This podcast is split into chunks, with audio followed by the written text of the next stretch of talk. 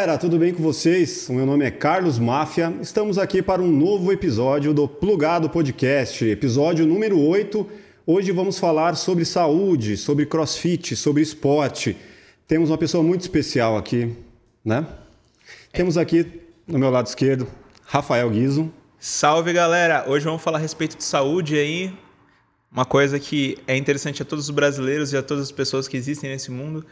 E assim, eu confesso que eu tô intimidado perto da nossa convidada aqui, porque ela é grande e eu sou franguinho, entendeu? Rafael Guizo, nosso editor e representante aí da faixa etária dos 20 e poucos anos. E do meu lado direito temos ela, que é multicampeã de crossfit, atleta, empresária. Ela é muita coisa, ela é foda. Caroline Robo, a Carô. Fala, Carô. Fala, gente. Primeiro, obrigado E pelo aí? convite. É, eu queria que vocês estivessem vendo a estrutura disso aqui, que inaugurar um podcast uma produtora, né? o negócio é punk. Pô, mano, agradeço muito a presença aí, é uma grande. Demais o estúdio aqui, parabéns. Pô, obrigado. E agradecer pelo convite, né, Máfia? A gente conhece, se conheceu o quê? Uns três anos atrás, né? Uns três anos já. Quando, a gente, quando eu lancei minha marca de, de suplemento. E desde então a gente nunca mais tinha se visto. Aliás, ninguém se viu mais, É, né? né? Por causa da pandemia. Faz uns dois anos que Até ninguém rolou se vê. uns né? projetos de 3D que depois ele se desenrolou por um tempo. Eu fui lá, eu e o Marcelo, algumas vezes, mas aí veio a pandemia e fodeu tudo. Nem parece, né? Que a gente tá tanto tempo assim nisso. Pois é. Mas agradeço pelo convite e vamos, vamos bater papo, né? Falar de saúde, esporte, Vamos, estilo Eu de acho que a galera não entendeu qual que é a marca que vocês estão falando. A Hopper. A Hopper. Ah, ela é gerente de marketing, para quem não sabe, da, da Integral Médica. E na Integral Médica tem a Hopper, que é um produto específico para atletas de crossfit. E que ela vai falar um pouco mais. Já tá mudando um pouco isso. É, deixa eu me apresentar direito, né? Vamos Pra, lá. pra galera sair cair de paraquedas aqui. eu sou a Carol Roubo, eu sou atleta. Não sei se eu posso falar hoje que eu sou atleta, né? Eu tô muito mais no, no, no meio empresarial do que de. Pô, mas o que você de faz, se atleta. não for atleta, pelo amor de Deus. É que né? assim, né? eu a gente sempre fala, fala atleta, é, como profissão, são várias coisas que hoje eu não consigo fazer. Eu deixei de competir porque hoje eu não tenho mais tempo para me dedicar Uhum. igual um atleta precisa. Então, quando eu competia mesmo, assim, eram mais ou menos seis horas de treino por dia. Então, o atleta ele tem que cuidar da alimentação, do sono, da suplementação, é, de tudo, né? O universo dele, ele trata o corpo dele como a ferramenta dele de trabalho. Sim. Hoje, pensa que meu dia, se tivesse 48 horas, eu tava 48 horas trabalhando. Então, eu não consigo ter o, o- a, a dedicação de tempo né, que um atleta precisa. Então, hoje eu não posso nem falar que eu sou atleta, eu sou uma praticante, né? Eu me considero hoje uma embaixadora do esporte, meu esporte é crossfit. Então, eu, eu tô assim em muitas vertentes do esporte, mas eu, eu, eu gosto de ser chamado de, de chamada de atleta. Ah, é legal. Eu gosto. que negócio. Mas e aí, você tá na, você tá na Integral, né? Então, Integral hoje, hoje eu, eu sou exec- executiva na Integral Médica, né, que é a maior empresa de suplemento da América Latina. E eu tenho uma startup lá, que é a Hopper Nutrition. É uma marca que nasceu há mais ou menos três anos atrás. Ela foi criada para o nicho, né? Ela foi criada para pro praticante de crossfit. Porque é assim, é, para quem nunca ouviu falar, não, não sabe direito o que é crossfit, é um... É um esporte de alto rendimento, crossfit. Sim, são movimentos funcionais constantemente variados, executados em alta intensidade. Parece um bicho de sete Caramba, cabeças, é. né? Isso quer dizer o quê? Que você chega lá e se mata e sai de lá morto. é mais ou menos essa definição. É, então é um esporte que para muita gente ainda parece né, um bicho de sete cabeças, mas não é. O CrossFit ele foi conhecido, ele ficou popularizado um pouco no Brasil como um, um esporte de, de competição, né? Então a imagem que se tem é aquelas pessoas grandes, fortes, né, que faz coisa absurda que um ser humano normal não consegue fazer, porque ele acabou se popularizando pelo CrossFit Games, né, que é o campeonato mundial. Sim, tem Mas- no Netflix, tem. isso, aqueles atletas monstruosos. É. O, o cara que ganha o campeonato mundial de crossfit, ele é o The Fittest on Earth. E, tipo, é o cara mais fitness do mundo. Então, pro cara ser o cara mais fitness do mundo, você imagina que o cara faz tudo. Então, ele corre, ele pedala, ele nada, ele levanta peso, ele faz ginástica, ele faz tudo. Então, a, a ideia que as pessoas, principalmente no Brasil, né, quando chegou, era esse esporte assim monstruoso. Ah, eu tenho que me preparar para poder praticar crossfit. Quando na verdade não é isso, né? É- é- sempre assim a, a intenção do criador, né, do método, foi tirar as pessoas do sedentarismo. Uhum. Então a gente tem muito esse estereótipo de competição, mas na verdade não, é qualidade de vida. Né? A gente está falando aqui de, de esporte, de saúde. Isso é assim, é é uma batalha para tirar a pessoa do sedentarismo, para lutar contra diabetes, tudo que tudo que envolve atividade física no geral, é- esse é o objetivo. Uhum. Então hoje você passa, você, se você vai fazer uma aula, né, experimental num box de crossfit, você vai ver que não tem nada, nada disso, tipo, ah, eu preciso competir, eu preciso estar forte. Não, não tem nada disso. É um treino, ele é intenso, mas ele é intenso é um treino, ele é intenso, mas ele é na sua intensidade. Se você for lá fazer, você vai fazer na sua intensidade, ele vai fazer na intensidade dele, Uhum. eu vou fazer na minha. Então é, uma, é, um, é legal porque assim, você se puxa, você consegue chegar no seu limite, você consegue é, treinar dentro do seu objetivo, Uhum. mas não é um padrão. Né? Ninguém precisa sair de lá detonado. Você sai de lá detonado se você quiser. Dá. Dá pra fazer isso. O Mafia. Eu caí, eu caí nessa pegadinha. curte essa parada. Você foi? Você Porque foi? eu fiz uns 3, 4 meses, né? E aí? Não, eu me fudi. Porque, porque eu- Tipo, tudo isso que você tá falando aí é mentira, né? Eu Não, me fudi gritei. por quê? Porque é, eu queria competir, né? E queria bater o próprio recorde. Então tem, tinha lá, colocava na lousa. Ah, Cria, acaba se criando uma competição com você mesmo. É, e comigo mesmo e às vezes até com o vizinho, assim, tipo, pô, mano, o cara consegue, eu também consigo. Tipo, Cara, mas lá. isso que é E a legal. hora que o sangue tá quente, você consegue. Você vai, né? Só que dia seguinte eu, você se eu até, eu até Vai acredito. com sede ao pote. Eu até acredito que ele se popularizou assim, caiu muito no gosto por causa disso. Porque quando você vai numa academia convencional, você faz um, um esporte convencional, é, você não tem essa. Primeiro que você chega, às vezes você, por exemplo, se você vai numa academia de musculação. Você entra mudo, sai calado, você vai, faz seu treino, você não tem essa interação. Sim. Quando você chega num box de crossfit, normalmente você vai no mesmo horário. Então você conhece a turma que treina com você. É, o senso de comunidade eu achei É muito muito foda, forte. assim, tipo, Você conhece as pessoas pelo nome, as pessoas te ajudam. A gente tem uma frase que é meio clichê, assim, mas ela é real. O último é sempre o mais aplaudido. Então, o que, que isso quer dizer? Que o cara que tem mais dificuldade de fazer aquilo, ele vai ser o mais incentivado. Uhum. Então, às vezes chega um cara que é multiatleta, já chega lá preparado fisicamente. Beleza, ok, normal pra gente. Sim. O cara que a gente vê que tá enfrentando dificuldade, o cara que tem dificuldade naquilo, não teve um background de esporte, pra ele é difícil correr 100 metros. Esse cara vai ser o mais incentivado. Então é um senso de comunidade muito forte. Que massa isso. Mas você acha que. Porque eu via muito isso lá. Pessoas muito acima do peso para fazer, sei lá, barras, né? Então, a, Mano, não, não conseguia, não, então. vai. Tipo, é humanamente impossível, a gente cometeu alguns erros no começo, né? O, É. o CrossFit fez agora há 10 anos no É. Brasil. Então, quando, quando começou, eu sou tipo um dinossauro, tá? Eu tô desde o primeiro box. Eu, Então, eu, depois eu quero que você conte aí. Eu fui aluna foi. do primeiro box de crossfit do Brasil, que foi o cara que trouxe a metodologia para o Brasil. Aham. E no começo a gente não tinha muita informação. Os próprios professores, os coaches, a gente não tinha a formação, a gente não tinha. Tudo que você precisava saber, você tinha que buscar fora. Sim. Então é, o acesso era difícil, não tinha muita coisa na internet. Eu aprendi a fazer alguns movimentos vendo vídeo no YouTube dos atletas americanos. Sim. Então, no começo, por que, que surgiu essa fama? Ai, crossfit machuca. Porque a gente aplicou de uma maneira. Não era uma ma- na maneira mais certa de se fazer. Então é isso que você falou. Chegava alguém acima do peso ou alguém que não tinha uma preparação muscular específica para fazer aquilo e chegava lá e arrebentava e fazia, e vamos saltar a caixa. Imagina uma pessoa acima do peso fazendo 100 saltos numa É. caixa. Você vai foder o joelho, você vai ter um monte de problema.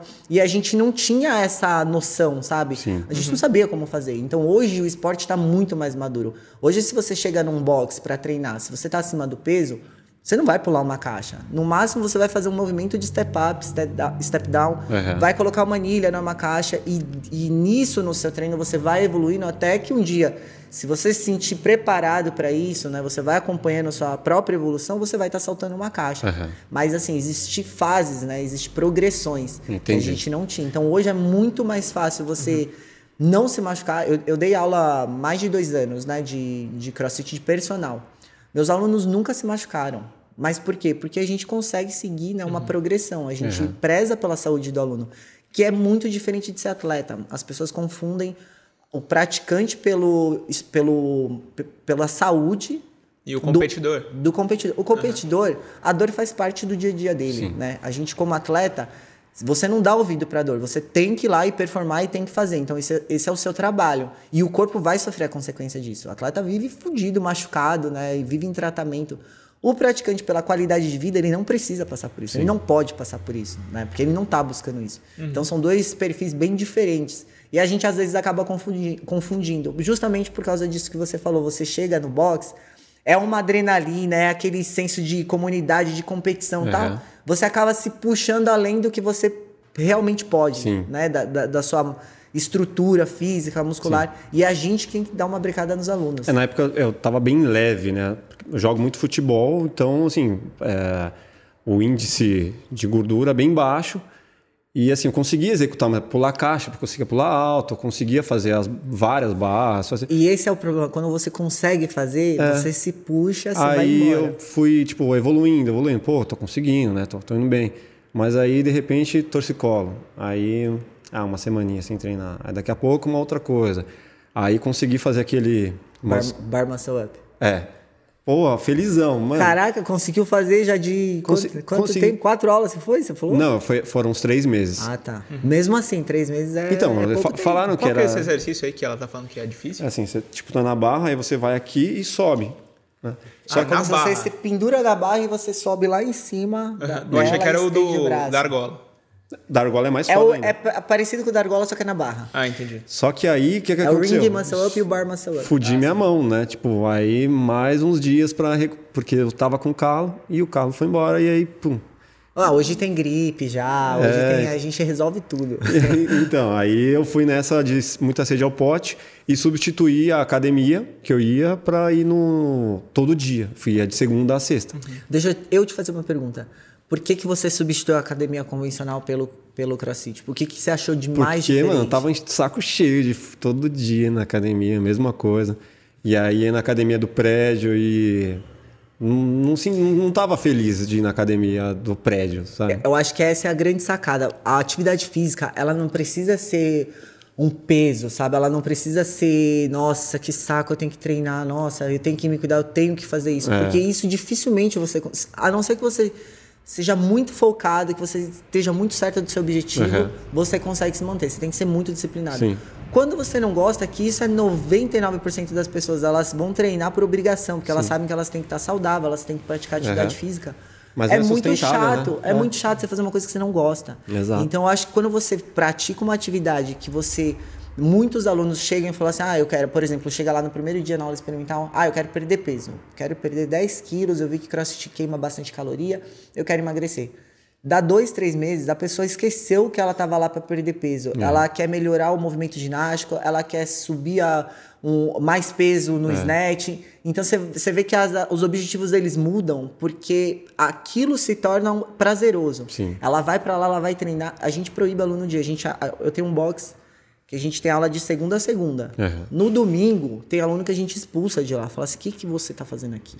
Vai embora para casa, você tem que descansar. Um dia você tem que descansar. Vai comer uma pizza de tanto que as pessoas, sua família. De tanto que as pessoas gostam. Então a atividade física, ela tem que ser prazerosa. Porque senão você não consegue sustentar. Não, e eu não, nem tô falando só do crossfit, né? De qualquer, de qualquer atividade física. Você tem que achar uma atividade física que te dê prazer. Não precisa ser chato, não precisa é. ser maçante. Ah, eu vou por obrigação. E senão você não sustenta, né? Não dá, Ninguém sustenta. Não dá. É. é. eu também tenho esse problema, assim. Eu, para fazer atividade física, é, eu preciso muito de uma companhia, assim. Tipo, esse negócio faz toda a diferença. Eu sou aquela pessoa que não consegue, assim. É, não, não, é que eu não consigo, não tenho prazer em acordar cedo para caminhar ou para correr. A sabe? motivação de ter outras pessoas com vocês é, é, tipo é... assim, pai, vamos fazer academia junto? Vamos. Então nós dois vamos acordar juntos e vamos para a academia juntos, treinar juntos. E... Esse é o grande lance que a gente fala de muita, de ser assim, ter essa filosofia de comunidade, uhum. das pessoas se ajudarem. Se você reparar as pessoas que começam a treinar, né, pode ser um perfil mais tímido possível. Assim. Uhum. A gente tem uma história de uma aluna que o primeiro dia ela apareceu no box, aí ela foi fazer uma aula experimental, toda troncha, descoordenada, sabe? É, super é, introvertida. Uhum. Você via que não era um perfil assim de uma pessoa, né, é, autoconfiante, nada disso. Ela fez a aula, ela teve muita dificuldade para terminar o workout, né? Tudo adaptado, tal. Aí no final ela falou assim: "Eu vou fechar o plano de um ano". E a gente, como professor, falou assim: não faz isso, vai perder dinheiro. você vai perder dinheiro. Aí a, a, a professora que deu aula para ela falou assim: você não quer testar um mês? Faz um mês. Não, não, vou fechar um ano. A gente subestimou a, a aluna. Se você visse ela depois de um ano, ela estava até arbitrando o campeonato de crossfit. A família dela foi lá no box, sabe o que estava acontecendo? Falou assim: ah, minha filha O sempre. que tem nessa água aí que vocês estão dando pra minha É, filha? sempre foi muito tímida. Ela tinha diabetes e ela dava uns apagão e desmaiava. Né? Do nada. No box mesmo? É, do nada, assim. Tava andando na rua, dava hipoglicemia, ela pá, caía. Nossa. E ela sempre teve medo de atividade física. Ela, a menina mudou da água pro vinho, ficou, começou a ficar autoconfiante. Você via ela participando e assim, ela, ela depois ela falando isso, né? Ela achou um espaço dentro do- desse, desse esporte, dessa comunidade, que ela nunca teve em outros lugares. Ela falava, na escola eu sempre era excluída, né? nos lugares que eu ia, nunca ninguém falava comigo. Ela falou, esse foi o primeiro lugar que eu entrei e porque eu era diferente, porque eu não tinha autoconfiança, eu não era uma pessoa né, é, extrovertida, as pessoas me acolheram. Então ela ficava por último, tinha gente que já tinha acabado o workout, ia dar a volta no quarteirão junto com ela, Uhum. pra ajudar a incentivar ela. Então esse negócio de motivação que você falou, ele, é- ele é real, existe. A gente, a gente fala, ah, a gente é a igreja do crossfit, por que que falar crossfiteiro só fala de crossfit? Mas isso. porque não é só atividade física, né? O que envolve psicologicamente, emocionalmente, você acaba mudando sua vida. Então, assim, é o, a- o cara que treina com você lá, eu sou da turma do meio-dia. O cara que treina com você, você troca ideia com ele, daqui a pouco você tá lá no final de semana no bar com o cara, Aham. e você tá. Quando você vê, você tá com a vida envolvida, seus amigos de fora. Sim. Você traz pra dentro do crossfit, ou os amigos do crossfit acabam sendo É. seus amigos de lá de fora. Isso é da hora. Mas, isso mexe muito. Mas você acha que é, as muitas pessoas que, que entram, né, para essa alcatéia, vamos dizer assim, é, é porque, ah, pô, tô meio excluído, preciso ser acolhido. Assim como a pessoa que chega na igreja e muitas vezes tá precisando de uma palavra de conforto, ou tá precisando de amigos. Eu, eu acho que não tem um Você estereótipo. acha que tem um lance assim. psicológico? Tem, tem dos dois tipos, tem- vai de um, de um extremo ao outro. Entre o cara que é popularzão, que já tem um corpão, que já faz tudo, não que sei já o quê. quer estar relacionado com aquelas Esse- pessoas que têm o mesmo perfil. Esse cara consegue se entrosar. Mas o cara que também que nunca treinou na vida, que não é muito autoconfiante, tem vergonha do corpo, ou porque tá acima do peso, ou porque não sabe fazer os movimentos, esse cara também acha a patota dele. É. Então a gente tem até uma brincadeira do RX. RX quer dizer. é, O avançado. o cara que faz tudo como prescrito, né? E E, o scale, que é o cara que escalona. Então tem o bonde do scale, que eles falam, que é mais forte do que o RX, tá? Ah, é? Porque assim, se você pega um grupo de alunos de 10 pessoas, se, se tiver um que faz todos os movimentos, é muita coisa. Então quem tá predominante lá é o scale. Sim. Então se o cara RX for, for cuzão, os scale vão pra cima dele, entendeu? Aqui é o bonde dos scale. Eu não entendi muito bem pra falar a real.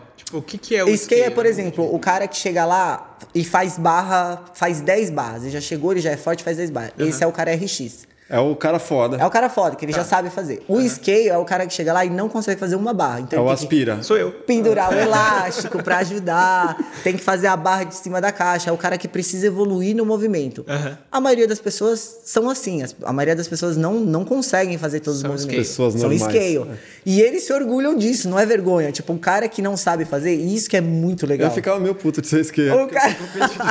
mas assim, o, o scale ele sempre tá mirando o CRX. É. Mas tem cara que vai morrer scale, que ele não vai conseguir. É, né? E a gente faz muita piada da gente mesmo, né? Uhum. Então é, é um público, assim, é o predominante são os scales. Então você vê os memes que tem tudo de crossfit, é tudo de scale. Uhum. E, e assim.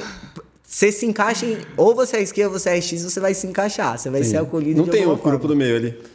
Até tem. Qual que é o nome? É o, o. Não sei te, te definir o do meio. Talvez é um cara que. Ele é. Ele podia ser RX, que é o cara que sabe fazer tudo, mas é o que prefere fazer as coisas adaptadas, porque Mas ele não. de boa. ele, ele quer mais a farra do que, É, deixa a vida me do que levar. é objetivo, nossa, eu estou focado aqui, não. Ele vai lá pra, pra resenha, ele não tá nem aí. Ô, cara, ah, Pode falar, pode não, falar. Eu, eu ia mudar de assunto, mas se você quiser entrar nesse, É, Não, não, eu ia também mudar de assunto, vai. beleza? É que assim, eu quero conhecer mais da sua história bem, bem lá atrás mesmo, assim. Tipo, conhecer a sua história do começo pra gente saber quem que é a Carol do passado pra gente saber quem que é a Carol do presente. Até pra quando Dá você um entrou nessa. isso? Bom, como você. De onde você é? Aqui de São Paulo mesmo? Sou- Conta aí um São pouco Paulo. da sua história. Vocês têm quantas horas aqui, ó, pra falar? que eu falo, eu sou Vamos lá, igual, o microfone eu é sou seu. igual o Forrest Gump, né? Se eu falar tudo que eu já fiz na vida, vão falar, quantos anos você tem? Uns 85? que é mais ou menos isso. Você é de São Paulo, né? Sou de São Paulo. Eu fui atleta de handball quando eu tinha lá os 17 anos. Eu tenho, eu tenho 38. E eu fui atleta profissional de handball. Uhum. Aí eu larguei o handball porque eu fui morar no Japão. Aí fui embora. Caramba, foi morar no Japão, do Fui. nada. Meu pai é japonês. Minha irmã mais velha morava lá já. Aí eu morei quase dois anos lá. Eu joguei handball até mais ou menos 17, 18 anos. Aí quando eu abandonei, porque eu fui morar fora. Quando eu voltei, eu me casei. Aí comecei a primeira, minha primeira faculdade. que foi- Casou com quantos anos? Eu casei com de 19 para 20 anos. Tinha 20 anos. Mano, muito nova. Muito. Eu casei com 23, já acho, já acho Eu novo. ganhei, ó. E eu que nem casei ainda. Eu não deixei. Se eu tivesse uma filha hoje de 20 anos, eu não ia deixar ela casar. Você tá maluca, 20 anos. Mas enfim, aí eu casei e comecei minha primeira faculdade, que foi Ciências da Computação. Eu achava É. que ia ser programadora.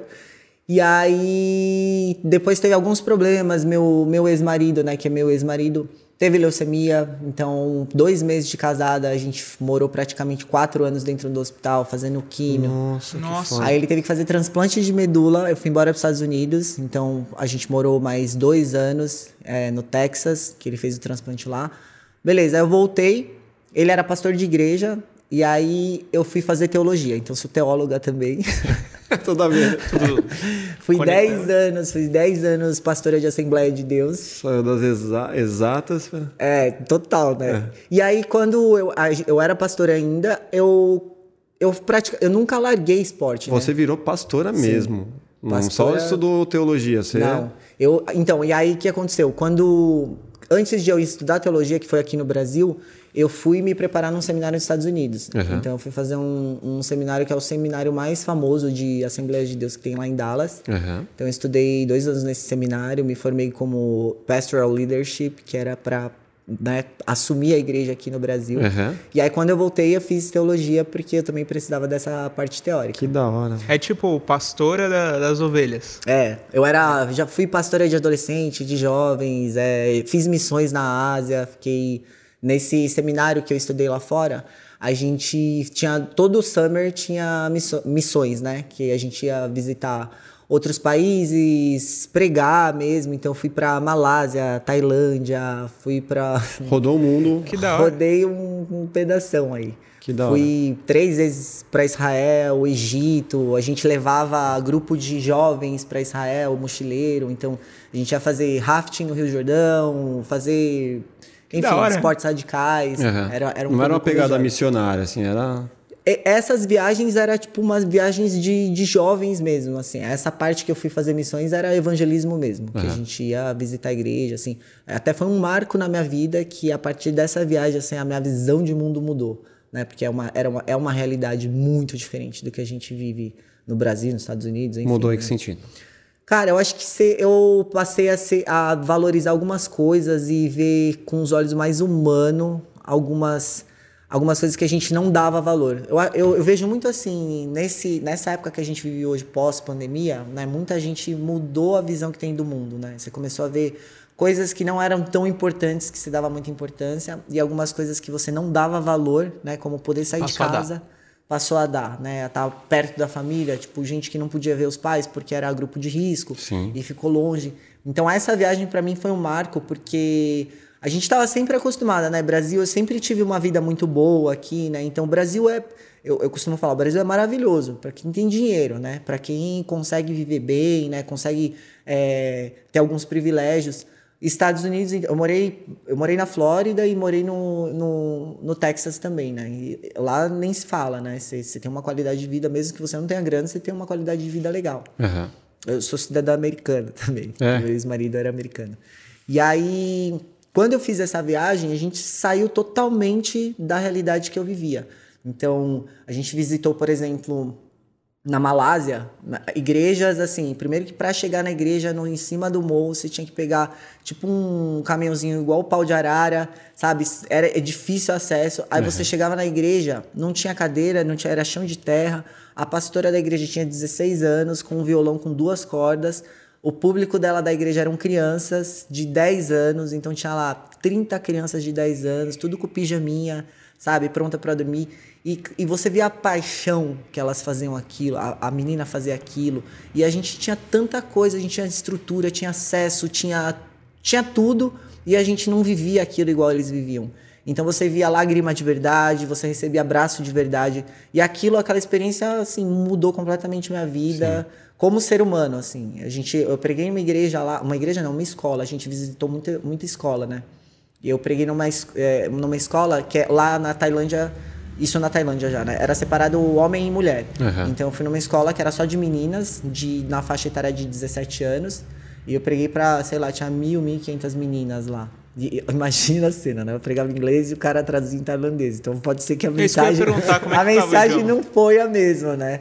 Eu, é, o esboço que a gente preparava da mensagem, né? Normalmente você, quando você estuda homilética e tal, uhum. você coloca lá só os pontos principais, né? E você vai falar. Eu tinha que escrever tudo, a frase inteira que eu ia falar. Era, era um grupo de, de missionário americano, tinham, sei lá, 20 americanos, tinha meia dúzia de brasileiro.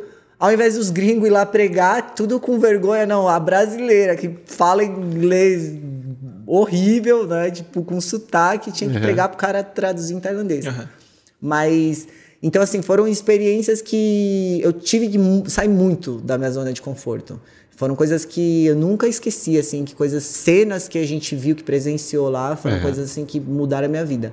Então. E nisso você estava casada ainda? Tava, tá? tava. Vocês estavam juntos lá na, nas viagens? Porque a gente foi para esse seminário, né? A gente foi se preparar para assumir a igreja aqui no Brasil. Uhum. Era um ministério muito grande, né? De mais de 120 filiais. Né? A sede tinha 5 mil membros.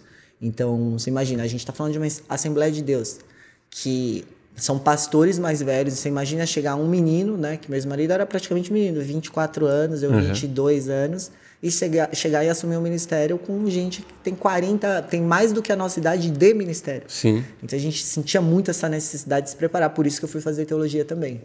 Então essa essa Mas viagem... ele, ele devia ser vocês, né?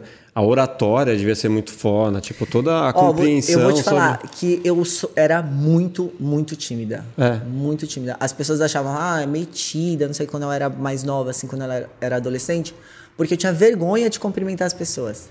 E isso também foi assim uma transformação na minha vida. A igreja, o fato de você ter que assumir algumas posições, você ter que falar em público, você Sim. ter que, né, ser, ser desenrolada. Isso eu tive que sair muito da minha zona de conforto. Hoje eu não me intimido para fazer nada que eu tenho que falar. Se tiver uhum. 10 mil pessoas lá para falar, eu vou falar, eu não tenho problema com isso. Sim. Mas eu tinha. Então, assim, isso são coisas aprendidas, né? São comportamentos Sim. que a gente consegue melhorar, que a gente consegue aprender. E eu devo muito isso à igreja, porque eu, eu, eu tinha que fazer isso, né? E você ainda é evangélica? Eu sou, mas eu não frequento mais a igreja, né? Então, quando eu me separei, em 2014, aí eu saí da igreja e foi aí que começou minha segunda jornada da vida, né? Porque eu sempre gostei muito de esporte, eu sempre eu, e eu acho que eu nasci para isso. Sabe quando você tem um negócio Só antes fala, de você avançar para essa parte, por que que você saiu da igreja? Porque eu me separei uhum. e a igreja era do foi fundada pelo meu sogro, pelo meu ex-sogro e o meu ex-marido era o pastor da igreja. Uhum. Então eu eu que saí, né? Supostamente eu teria que sair e Mas você, ir outro você acha que aquilo ali não era uma coisa sua mesmo, você estava ali para acompanhar, foi bom e tal, mas não era não Eu não era ia me sentir bem assim, é. porque assim, foi uma até eu não digo assim que a separação foi uma decisão minha, uhum. mas eu estava me retirando, né, dali. Uhum. Então não fazia mais sentido. Mas não nem ir para outra igreja. Teria, faria sentido. Mas uhum. eu não, na época eu não. É, eu, eu, eu, queria me afastar de tudo que me lembrasse Entendi. daquele ambiente, daquele momento. Isso de um, respirar novos Isso. ares. Aí e você encontrou o CrossFit depois disso foi e ele virou a, a outra igreja, né? e foi, foi exatamente nessa época. Então, assim, eu comecei a treinar mais. Eu treinava só por, por for fun, né? Então, depois do handball, colega handball, voltei do Japão, casei, fui morar nos Estados Unidos, voltei. Eu jogava futebol mas só de brincadeira. Mas já tinha um preparo físico bom. É, eu sempre fui atleta, né? Eu sempre gostei. Uhum. E aí fazia musculação. Só que assim, eu treinava sério, brabo mesmo. Uhum. Todos os dias tal. Só que é, faltava alguma coisa, assim, porque eu, eu era de um esporte coletivo de competição, né? E me faltava isso, esse, essa adrenalina. Eu não queria ir só lá treinar, fazer meu treino sozinha tal. Uhum. E aí foi quando uma amiga minha da Austrália Me falou, Carol, tem um esporte que é tua cara, velho. Você precisa ir procurar e eu vi já que tem no Brasil. Aí eu fui procurar, dei um Google lá, eu morava em Perdizes, três, dois, três quarteirões da minha casa. Aí Eu É. falei, vou lá, né? Tipo, achei o Que esporte. rua que você morava? Eu morava na Caiová. Caiu lá. Caiová, morei na Tucune e era na Pia Casas. Aí cheguei lá, não era o que eu esperava, né? Eu falei, É. Não, é esporte e tal. Eu cheguei, era um, um box, era assim, da, do- menor que essa sala, assim, compridinho. E eu tava acostumado com o ambiente de academia, né? Sim. Que é legal, tem espelho. High-tech, É. né? Já essa academia foda Cheguei aqui. lá, tipo, parei, eu falei, gente, como eles são pobrezinhos, eles não têm, não têm dinheiro nem pra pintar a parede. Porque assim, tudo raiz, assim, ó, os pesos tudo no canto e não tem máquina, não tem aparelho no Uhum. CrossFit, né? É só barra e anilha e kettlebell e coisa assim. Uma galera suada lá sem camisa, a gente descalça. Eu falei, Fedendo. "O- fedendo. Eu falei, o que que está acontecendo aqui? E cheguei na porta e ninguém falou comigo, tá? O negócio lotado, ninguém falou comigo. Aí o professor sem camisa, suado, gritou lá do fundo. Tipo, o que, que você quer? Oi? Aí eu olhei pra trás e falei, não é possível que ele tá falando comigo, né? Era Cliente, mesmo. né? É, tipo, oi? Aí eu falei, então, eu queria informação, tá? É, é, eu- agora eu não posso porque eu tô treinando. Anota seu telefone, tinha um- aquele é, flipboard, não sei. Aham. Aí eu virei, assim, a hora que eu virei a página pra anotar meu telefone, tinha uns 200 telefones. Ele não ia me ligar nunca. Falei, não, beleza, vou anotar meu telefone aqui, ele não vai me ligar. Ele virou as costas e continuou treinando. Falei, cara, não é possível que eu fui maltratado assim. Não deu a mínima. Eu já, já passei por isso. Não, e aí, beleza. Fui, anotei meu telefone. Três dias depois, óbvio, ninguém ia me ligar. Eu falei assim, não, não, cara, eu não aceito isso. Voltei lá. aí eu voltei lá e tinha uma amiga minha, amiga dessa amiga minha da Austrália que tava treinando lá. Ela falou, cara, eu vou falar pra você, é, pro coach daqui, que é o dono, né? Porque pra gente marcar aula inicial naquela época, isso há 10 anos atrás, tá? Tinha uma fila de espera de 3 meses. Porque o espaço era pequeno, Aham. a metodologia era nova, só que assim, quem entrou não queria sair, queria treinar todo dia. E não tinha outro box, era só aquele lá. Já era caro? Não vou te falar que eu não lembro do preço, Aham. mas. Mas era acessível. Qual que é a média academia, hoje assim. já, dos box? Ah, hoje, por exemplo, o meu ticket médio lá é 360, 380 reais, mas já chegou a ser 500 reais. Por mensal, mês? Assim, por, é. é. Porque tinha pouco box, né? Hoje tem muito, principalmente em São Paulo. Concentra, Competição, né? se concentra 80% dos boxes de crossfit em São Paulo, Uhum. né? Então te- teve que abaixar, né? Mas assim, aí na época eu, ele, ela falou assim: tem uma fila de espera de três, três meses pra entrar. Ou seja, a fila de espera tinha que alguém des- desistir de treinar pra alguém Se ninguém entrar. desistir, mas Falei, eu "Mas vou- não vou treinar nunca. Aí ela foi falar com o coach, falou assim: não, ela já treina, deixa ela entrar e não sei o quê. Aí ele veio, olhou assim pra mim e falou: ah, vamos ver. Aí Te mediu. fui fazer uma aula inicial, faz 10 barras. Aí eu fiz 10 barras. Aí ele já ficou assim: não, você já, já faz? Aí tudo que ele mandava fazer, eu fazia. Não sabia os movimentos do crossfit, Uhum. mas eu já Não era condicionada. técnica, era- é. Já fazia, tinha força. Falou: não, beleza, eu vou passar você na, você na frente. E em três meses eu tava numa competição, tá? Isso resumindo a história, em três meses eu tava numa competição. E aí foi essa época que eu comecei a entrar de cabeça nisso. A primeira, primeira faculdade que eu me matriculei foi educação física, foi na, na Metodista, quando eu jogava handball. Mas eu não consegui fazer, fiz um semestre e não consegui fazer porque eu fui embora pro Japão. E quando eu voltei, aí eu fiz ciências da computação e depois não- não sei o que, teologia. E aí, mas eu sempre quis viver de esporte. Eu sempre achei que esse era o meu talento, que isso era o que eu queria, né? E, aí, então, quando eu me separei, eu entrei de cabeça né, no CrossFit. Eu falei, o que, que eu vou fazer agora? Vou fazer educação física. Terapia. Vou fazer a minha terapia, vou Mas lá você entrou, fazer educação você física. entrou na educação física com o objetivo de chegar onde? Isso que eu quero entender. Eu já era atleta. Não era ser professora, era ser atleta. É, porque quando eu me separei, foi isso. Eu mudei da água pro vinho. Então eu tinha que. Eu mudei de casa, mudei de emprego, mudei de igreja, mudei de tudo. Sim. E, e aí eu falei. Virou que- a página da vida. Virei a página. Só eu falei, o que, que eu vou fazer? Falei, cara, tipo, eu sou atleta de crossfit, eu já competia, já era bem conhecida no Brasil, né? Tinha poucas competições. Falei, ah, aí um amigo meu que era dono, que era dono do box que eu sou dona hoje, eu comprei dele. Uhum. Ele falou, por que, que você não dá aula? Eu falei, será? Vou dar aula? Eu Falei, ah, se matricula numa faculdade de educação física, você precisa ter CREF, né, ser Uhum. professor, e vem dar aula. Eu Falei, não, beleza. Mas me matriculei e fui dar aula. E aí foi quando eu mergulhei de cabeça, né? Hoje eu vivo 100% de crossfit, né? Uhum. Sou empreendedor, assim. Tenho, socie- tenho box, tenho sociedade de coisa de acessório, de, enfim, N coisas, mas tudo do universo, né, desse esporte. Então foi a época que eu entrei de cabeça e comecei a fazer minha vida nisso. Aí eu comprei. Que ano que foi isso? Isso foi em 2015, mais ou menos. Uhum. E aí, 2014, 2015. E aí, eu consegui, ainda competi uns sete anos. Né? Eu parei de competir quando, eu, quando, eu, quando a gente lançou a Hopper, que é a marca de suplemento. Sim. Que é impossível você ser executiva de uma empresa e atleta. E atleta. Não, não dava para conciliar. O primeiro ano do lançamento da Hopper, eu treinava duas vezes por semana, três vezes por semana. Quer dizer, o rendimento. Ah, eu tive até meio que uma depressão, assim, porque eu comecei a descobrir que o esporte, ele muito mais do que físico, para mim ele era uma necessidade psicológica, Sim, emocional, químico, né? É. Então eu, eu assim entrei de cabeça no projeto. Isso é uma característica que eu, tenho de tudo que eu faço, assim, e por isso que eu me dou tanto. Então eu entrei de cabeça quando logo quando eu fui contratada pela Integral, eu estava no meu auge de performance de atleta, então a gente eu tinha o melhor time, eu fazia parte do melhor time do Brasil, a gente classificava para etapa antes dos games, né, que era um, um, regionals que a gente fazia no Texas, né, uhum. campeonato fora, tal. E aí, quando eles vieram falar comigo, a proposta não. Eu não entendi a proposta. Eu não entendi que era para criar uma marca de suplemento, que isso eu fui saber depois. Eu achei que eu ia ser patrocinada pela marca, Ah, ia ser atleta da marca. Mas tá falando da galera da Integral que veio falar? Sim. Ah, tá. Então. Não foi o. o... Foi uma reunião com o Felipe com Tomaiolo já É. tá.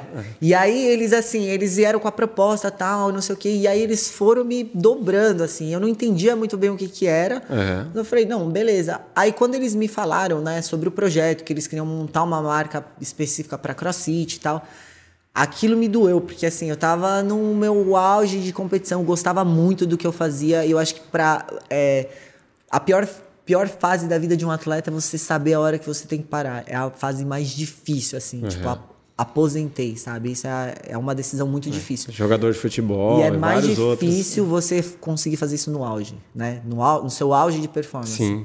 É, senão todo mundo seria igual ao Pelé, né? Que Conseguiu parar no auge e conseguiu manter a- a- o nome dele, Sim. né? E, e reverberar para outras coisas.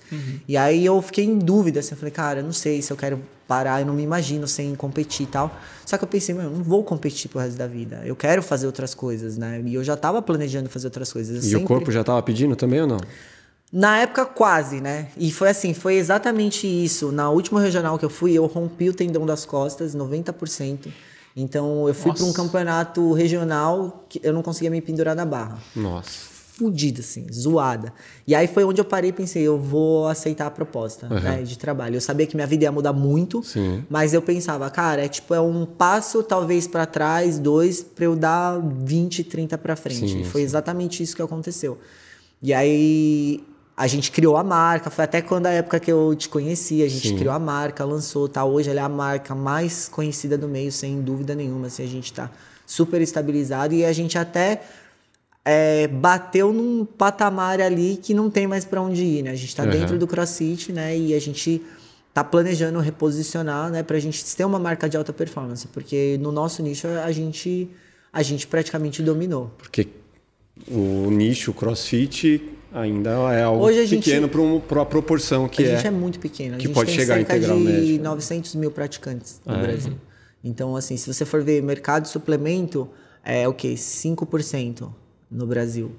Dentro desses 5%, dá 0,00 alguma coisa crossfit. Então, assim, E a ideia. ah, quando, eu imagino que quando vocês criaram o objetivo, a, a, a intenção era ver o esporte lá na frente muito maior do que o que está agora. Sim.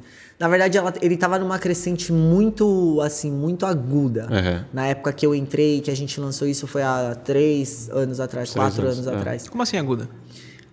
Começou a ser mais divulgado, começou a aparecer em TV aberta, porque a própria CrossFit, ela fazia muita publicidade em cima. Então, era, era um... Era, a, a gente re- sofre muito reflexo do, da CrossFit americana, né? O mundo todo, né? Na verdade, porque não é um esporte, é uma marca. Então, a galera não sabe disso, né? Isso é uma. uma- As, as deci- todas as decisões que a marca toma, isso acaba refletindo muito na gente. Então, assim, eles investiam muito em campeonato, em mídia e tal. Então, foi crescendo muito. E foi bem nessa época O gráfico tava. que tava, assim, ó, voando. Uhum. Foi quando lançou a marca e tal. E era para estar muito maior hoje, né? Eu sinto que, ela, que deu uma caída porque teve, principalmente na, no meio da pandemia, né? Teve troca de CEO. Então, o cara que fundou né, o CrossFit, a marca, ele teve que vender a empresa. por causa de, de algumas declarações que ele deu. Ele sofreu um, boi, um boicote, né? Uhum. Os afiliados todos, metade dos afiliados saíram, né? Como boicote. E falaram, ou você sai, ou, as, ou o CrossFit vai falir. Né? Uhum. A marca vai acabar. Porque é difícil um esporte acabar, mas uma marca, ela acaba, né? É, uma empresa, né? O, o, o CrossFit, ele tá meio que o UFC, assim, pro MMA. Acho que sim. Compa- Porque assim, é, o CrossFit ele também ele, ele que organiza o maior evento que você falou ou não? É tudo, tudo da marca CrossFit. É da marca CrossFit. é. hoje tudo que se faz que usa o nome CrossFit é da própria CrossFit. Entendi. E existe outra, outra marca, digamos Já assim? existiu tentativas disso, né? Ninguém conseguiu. Um, um do- tem, uma, tem um campeonato que chama Grid League lá fora, né? Que são muitos atletas de crossfit de outras modalidades. Que é justamente de um cara que era sócio do fundador, né? Do Aham. criador da marca. Então, abriu. Só que assim, o cara ele foi muito feliz na metodologia que ele criou. Porque não tem como hoje, se a gente for falar do, da modalidade, a gente não consegue usar outro nome. Não tem como. Como que você vai definir crossfit sem usar a palavra crossfit? Ah, a gente faz um, mov- movimentos funcionais constantemente variados em alta intensidade. Como que você define isso? Então é muito difícil você separar a modalidade da marca. Né? Então o pa- não tem como você criar um outro esporte É, que é tem- igual ao crossfit, mas você não tem um nome. Tipo esse cross life aí que tem. É uma forma da gente Cross training, cross não sei a palavra que se mais, mais se usa é cross training, né? É. Que meio que adotaram pra não falar crossfit e usar cross training. Uhum. Isso sim a gente consegue identificar como uma, uma metodologia crossfit. Mas quando você, por exemplo, lá fora, o cara criou um outro campeonato. Como que você vai fazer um campeonato de crossfit sem falar para as pessoas isso aqui é crossfit? Você, você usa qual nomenclatura? É. Não dava. Então foi até chamado de esporte do fitness. Mas não pegou. Não pega. Não, Não pega. pega. Meio Precisa feio, né? do nome. Precisa do nome. É, tipo alguns produtos que tem, tipo bombril. É, Ó, passa um bombril. ah, leite moça. Não tem como você separar isso. pega, né? é. E aí tentaram já fazer vários outros campeonatos, outras coisas, só que não, não funciona, né? É a CrossFit. E aí, por causa dessa troca de CEO, deu uma baqueada, assim, né? Refletiu muito na gente, muito assim no Brasil. Então, muita gente desafiliou, ou por boicote mesmo, porque não concordava com, com, né, com o que tinha acontecido, ou porque já estava infeliz com a marca, porque a filiação era muito cara, não conseguia manter, não conseguia pagar, então acabou, né, desafiliando, né? Porque a gente absorve muito da decisão da marca, né? Sim. Então, o que, que a gente viu? A gente não pode ser uma marca que depende das decisões de outra marca. Se fosse um esporte, ok, né? Mas é uma empresa. né? A gente não pode depender tá de uma refém, empresa. né? Você está refém de uma outra empresa, Uhum. né? Para tocar o seu negócio. Isso tanto o seu negócio de crossfit como na Hopper. Sim, tudo, porque eu vivo 100% disso, né? Então, Hoje, seu público de lá é, é naturalmente influenciado pelas decisões dos maiores. Total, total. Hoje eu vivo 100% disso. A, a, a minha rede social, hoje eu ganho. A minha receita maior é com publicidade das minhas redes sociais do, que, não, do que necessariamente com o meu, como o meu salário né, de, de, de executiva. Uhum. Porque eu acabei me tornando uma figura muito conhecida né, no nosso nicho, no nosso meio. E acabei abraçando tudo que eu podia né, para fazer o esporte crescer. Por isso que Sim. eu falo que hoje eu gosto de ser chamado atleta, mas eu me vejo muito mais como emba- uma embaixadora, porque todos os meus movimentos, tudo que eu fiz, eu sabia que eu não ia ser uma atleta, eu não sabia que eu não ia ser uma atleta que ia chegar no games. Uhum. Mas eu queria fazer o esporte crescer. Para mim me interessa o esporte crescer. Então tudo que eu pude fazer no meio, né, para ele crescer, para as marcas do nosso meio crescer, eu fiz.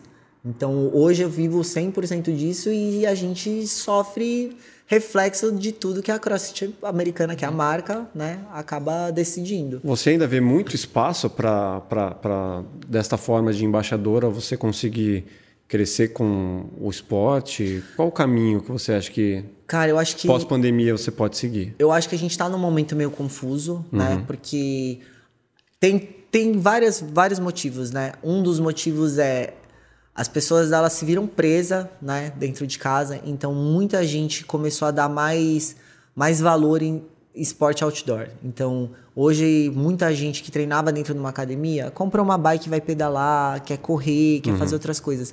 E como o CrossFit é constantemente variado, então tem corrida, tem bike, tem tudo, as pessoas não não saíram, mas elas elas abriram o leque delas, elas deram um tempo de aquele cara que vinha todo dia no box treinar, treinar, treinar, participava de competição, esse cara deu uma respirada, calma, tem outras coisas para fazer. Uhum. A gente ficou sem campeonato, né? É o segundo ano que a gente tá sem campeonato e o CrossFit ele é muito dependente de campeonato. Sim. Então a pessoa que treinava CrossFit para competir, ela acabou se desmotivando. Então ela foi procurar fazer outras coisas.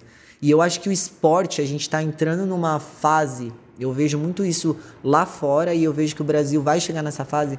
A gente está entrando numa, numa fase mais híbrida né? Você ser bem condicionado, você ser, você praticar uma atividade física sem uma, sem uma, um título. Eu não, eu sou crossfitter, eu sou musculação, eu sou isso. Não, eu sou esportista. Saúde. Eu sou saúde. Eu faço yoga de domingo, eu faço meu crossfit lá duas, três vezes por semana, eu pedalo de sábado. Então as pessoas elas começaram a dar mais valor na qualidade de vida, uhum. né? E não só ficar presa numa modalidade, eu só faço isso, eu só posso fazer isso.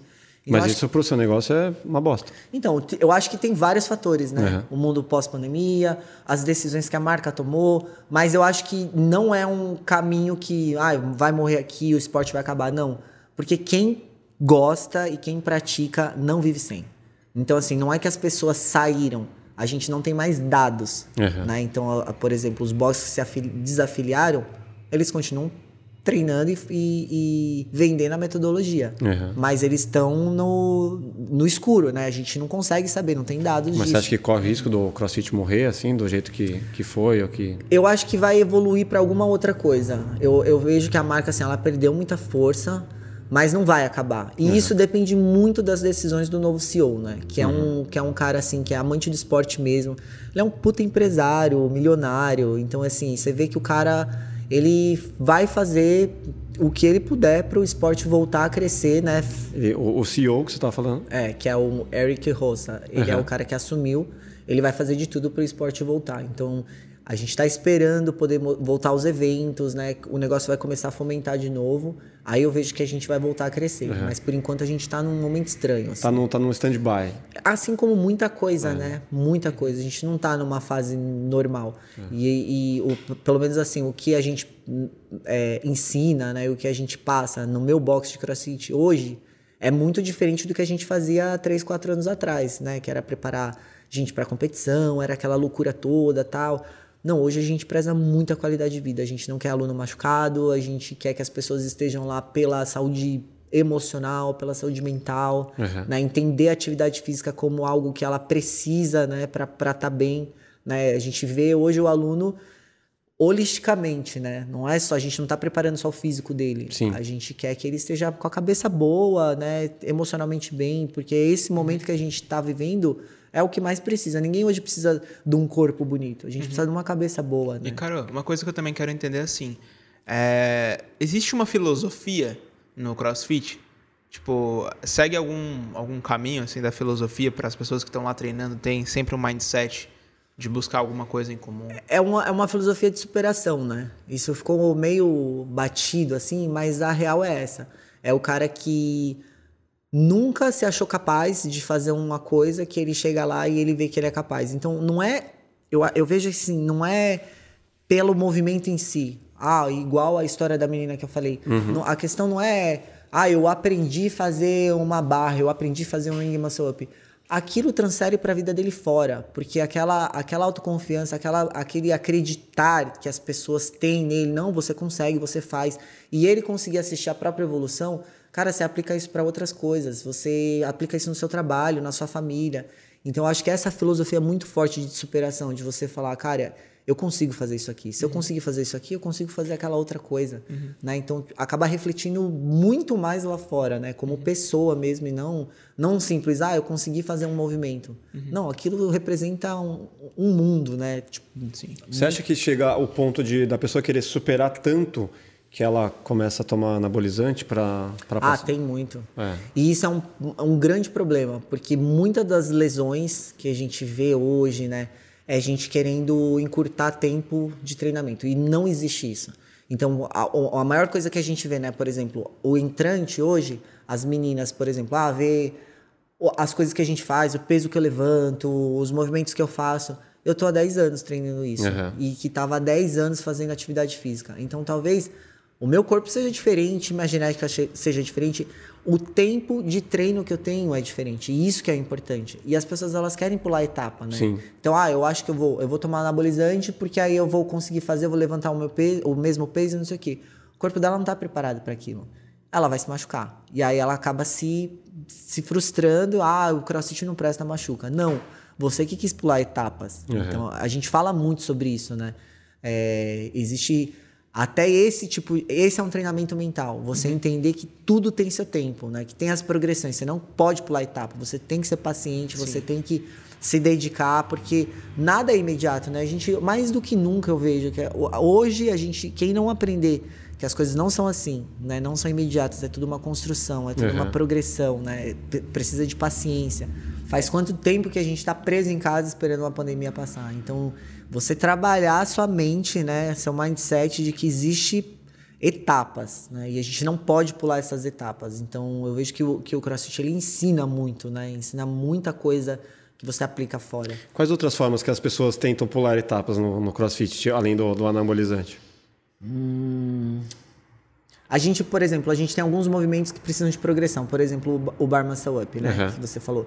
Não é um movimento simples, não é fácil. Então, as pessoas elas tentam acaba a aula tal tem lá ela ao invés de praticar por exemplo base né vamos falar de base né de treinamento de base ela fica lá praticando o movimento quando ela não tem que praticar o movimento ela precisa fortalecimento às vezes ela precisa de força então uhum. assim o cara que quer fazer barra butterfly que é aquela barra que a gente faz girando aquilo é uma técnica de uhum. barra só que se você não tiver o corpo preparado para isso, uma musculatura forte o suficiente para chegar nessa etapa, você pode até aprender. Você pulou uma etapa, você conseguiu, aprendeu. Uhum. Isso não vai ser duradouro, você vai se machucar. Porque você não tem estrutura para aquilo. Não tem estrutura, né? Então, Quando você diz a base, é o quê? Eu não entendi muito bem. Por exemplo, se você não tiver força hoje, um aluno chega, se ele não tem força para fazer uma barra strict, strict né, que é a barra normal que, que, que se faz em musculação, a gente não vai botar ele para fazer volume. Se você não consegue, se você não tem a força suficiente para fazer o movimento corretamente, a gente não vai botar volume em cima de você. Sim. Então, é o volume que machuca, o volume que. Ah, é esse monte de problema de tendinite e tipo, tal. Tipo, 15 repetições, é isso, tá? Imagina, no, no, no, final de um treino, se você pegar um workout de crossfit, no final do treino você fez 100 repetições de um negócio, 200 repetições de é, outro. É, então é surreal. Você vai detonar seu corpo é. se ele não tiver uma musculatura preparada para isso. Uhum. Então, a gente trabalha muito, muito, muito base. A gente não deixa, por exemplo, o aluno colocar. Isso eu tô falando no meu box, tá? Porque o box deixa. Você, a gente não deixa um aluno, por exemplo, ficar aumentando o peso na barra se ele, por exemplo, não tem um agachamento bom, se Sim. ele não tem, por exemplo, mobilidade de tornozelo. Né? Que isso é uma coisa que a gente trabalha muito lá, mobilidade.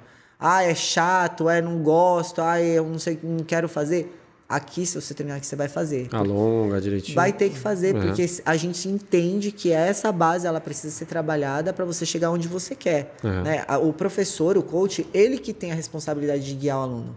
Né? Se a gente deixar lá o aluno chegar e fazer o que ele quer, ele não, ele não entende daquilo, né? Mas não, você não, não acredita que tem, por exemplo, um box que tem 20 pessoas treinando, que é, não sei se 20 chega tanto, a 15? Até chega, de 15 a 20 numa aula. Porra, como que ele vai dar conta de todo mundo, de conferir o movimento de todo mundo? Cara, a gente dá. É? A gente dá. Porque, assim, por mais que você esteja treinando sozinho, é, você está dentro de um grupo. Então, a gente consegue separar quem é iniciante, quem é mais avançado. A gente passa movimentos diferentes para iniciante e avançado. Uhum. É, dificilmente uma aula com 15, 20 alunos tem um professor só né? Tem dois, tem, tem box tem três. Entendi. Então a, a, gente fica muito de olho, principalmente em parte técnica. Então é muito, muito difícil um aluno se machucar se ele não está com uma sobrecarga, se ele não está fazendo muito volume, né? A gente consegue ter um olhar clínico assim de, de corrigir movimento. Uhum. Hoje no meu, no meu box, se você vê os alunos, 90% são iniciantes. Se você vê o movimento deles, o movimento deles é muito bonito. Não é uhum. é porque são meus alunos, mas porque a gente sabe a importância de trabalhar uma base e trabalhar a técnica uma antes técnica. de deixarem eles fazerem o que eles querem. Então, todos os scales lá estão super os bem orientados. Os estão a caminho de CRX fácil. Eu já vi você falando em uma, em uma entrevista que você fala a respeito do estoicismo no, no crossfit. Como que é isso, assim, para quem não manja nada, estoicismo, filosofia, essas paradas? Eu lembro que eu tive isso na escola, mas. A gente grava, tem um, é. um, professor nosso lá, o Axel, que ele, ele fala muito sobre isso, né? Ele estuda muito sobre estoicismo. E eu acho que tem muito, muito, muito a ver. A gente, eu gravei um, um capítulo com ele falando sobre estoicismo e performance. Que isso é muito mindset, né? De, de, que a gente precisa ter, aplicar o estoicismo dentro do esporte que é simplesmente você se preocupar e focar nas coisas que você tem controle.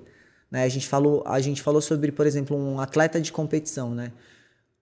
Ah, se você falar de alta performance, né? se você é, assistir um campeonato de crossfit, por exemplo, do CrossFit Games, todos eles treinam muito, todos eles são muito condicionados. O que vai fazer diferença dentro da arena, naquela competição, talvez eles sejam fortes e rápidos e, e tecnicamente iguais o que vai fazer diferença é o mindset, é a hum. cabeça. é o cara que aguenta mais dor, uhum. é o cara que é mais concentrado, é o cara que, que quer mais aqui. Tá presente. Que está presente no, naquele momento. Uhum. Então tem muito, né? Tem muita.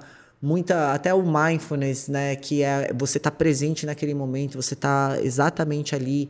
A, o que a gente falou muito sobre isso foi isso. De, do, do atleta ele se concentrar naquilo que ele tem na, controle, e não nas, nos fatores externos. A gente já viu muito atleta bom, assim, bom que você olha de. Você fala, cara, esse cara não tem como ele perder, né? Não tem pelo porte que ele tem, pela técnica que ele tem, um cara forte pra caramba, o cara não performa bem. Porque chega na hora da competição, ele se perde dentro de coisas que ele não tem controle. Por exemplo, é, cada um tem o seu próprio judge, né? Seu árbitro. Você tá fazendo um movimento, você é julgado pelo árbitro que tá do seu lado. Aí o cara te dá uma no rap, que é uma repetição não válida. Uhum. Tem gente que perde a cabeça. Sim. Como assim? Ele Injustiçada. Não... E é isso que a gente falou muito. Você não tem controle do que o árbitro vai olhar para você e uhum. julgar. Você tem controle do seu movimento. Então, ao invés de perder tempo e perder a cabeça discutindo se foi ou não, faz a próxima. Faz, faz direito. Então a gente vê muita gente, ou até mesmo assim, aconteceu qualquer dificuldade. Começou a prova, todo mundo sentou no remo, vai remar. O seu remo deu problema você ficou para trás. E não tem, numa competição não tem o que fazer. E a gente consegue ver isso também, por exemplo, quando a pessoa ela quer, sei lá, dar uma palestra e, tipo, ela poderia dar um. o melhor de si, assim. Só que é, ela não bota fé nela mesma porque Sim. ela se preocupa com o externo. Ah, tem as cê pessoas deixa, que estão me olhando. Você deixa os fatores externos decidirem a sua performance, né?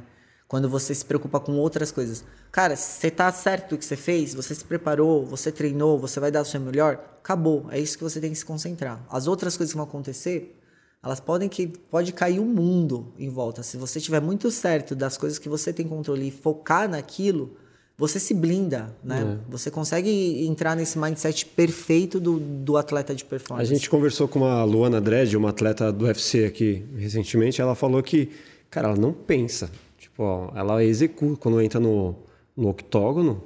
Não é, pô, vou pensar o movimento que eu vou fazer. Cara, tipo, entra num piloto automático Porque você ali. conquista isso no treino, né? é. né? Isso tem que estar tá muito certo assim na sua cabeça. Tem muita gente que fala de muita coisa. Eu lembro que toda vez que vai com começar uma competição, eu pisava na arena, eu não ouvia nem a música que estava tocando, não uhum. ouvia grito de ninguém, eu não conseguia ver nada. Eu, eu tava focada naquilo que eu precisava fazer Sim. e acabou. Então nada, nenhum fator externo pode te abalar. Você não tem controle de nada, né? Você, você tem controle do quê? Da, do jeito que você vai performar. Sim.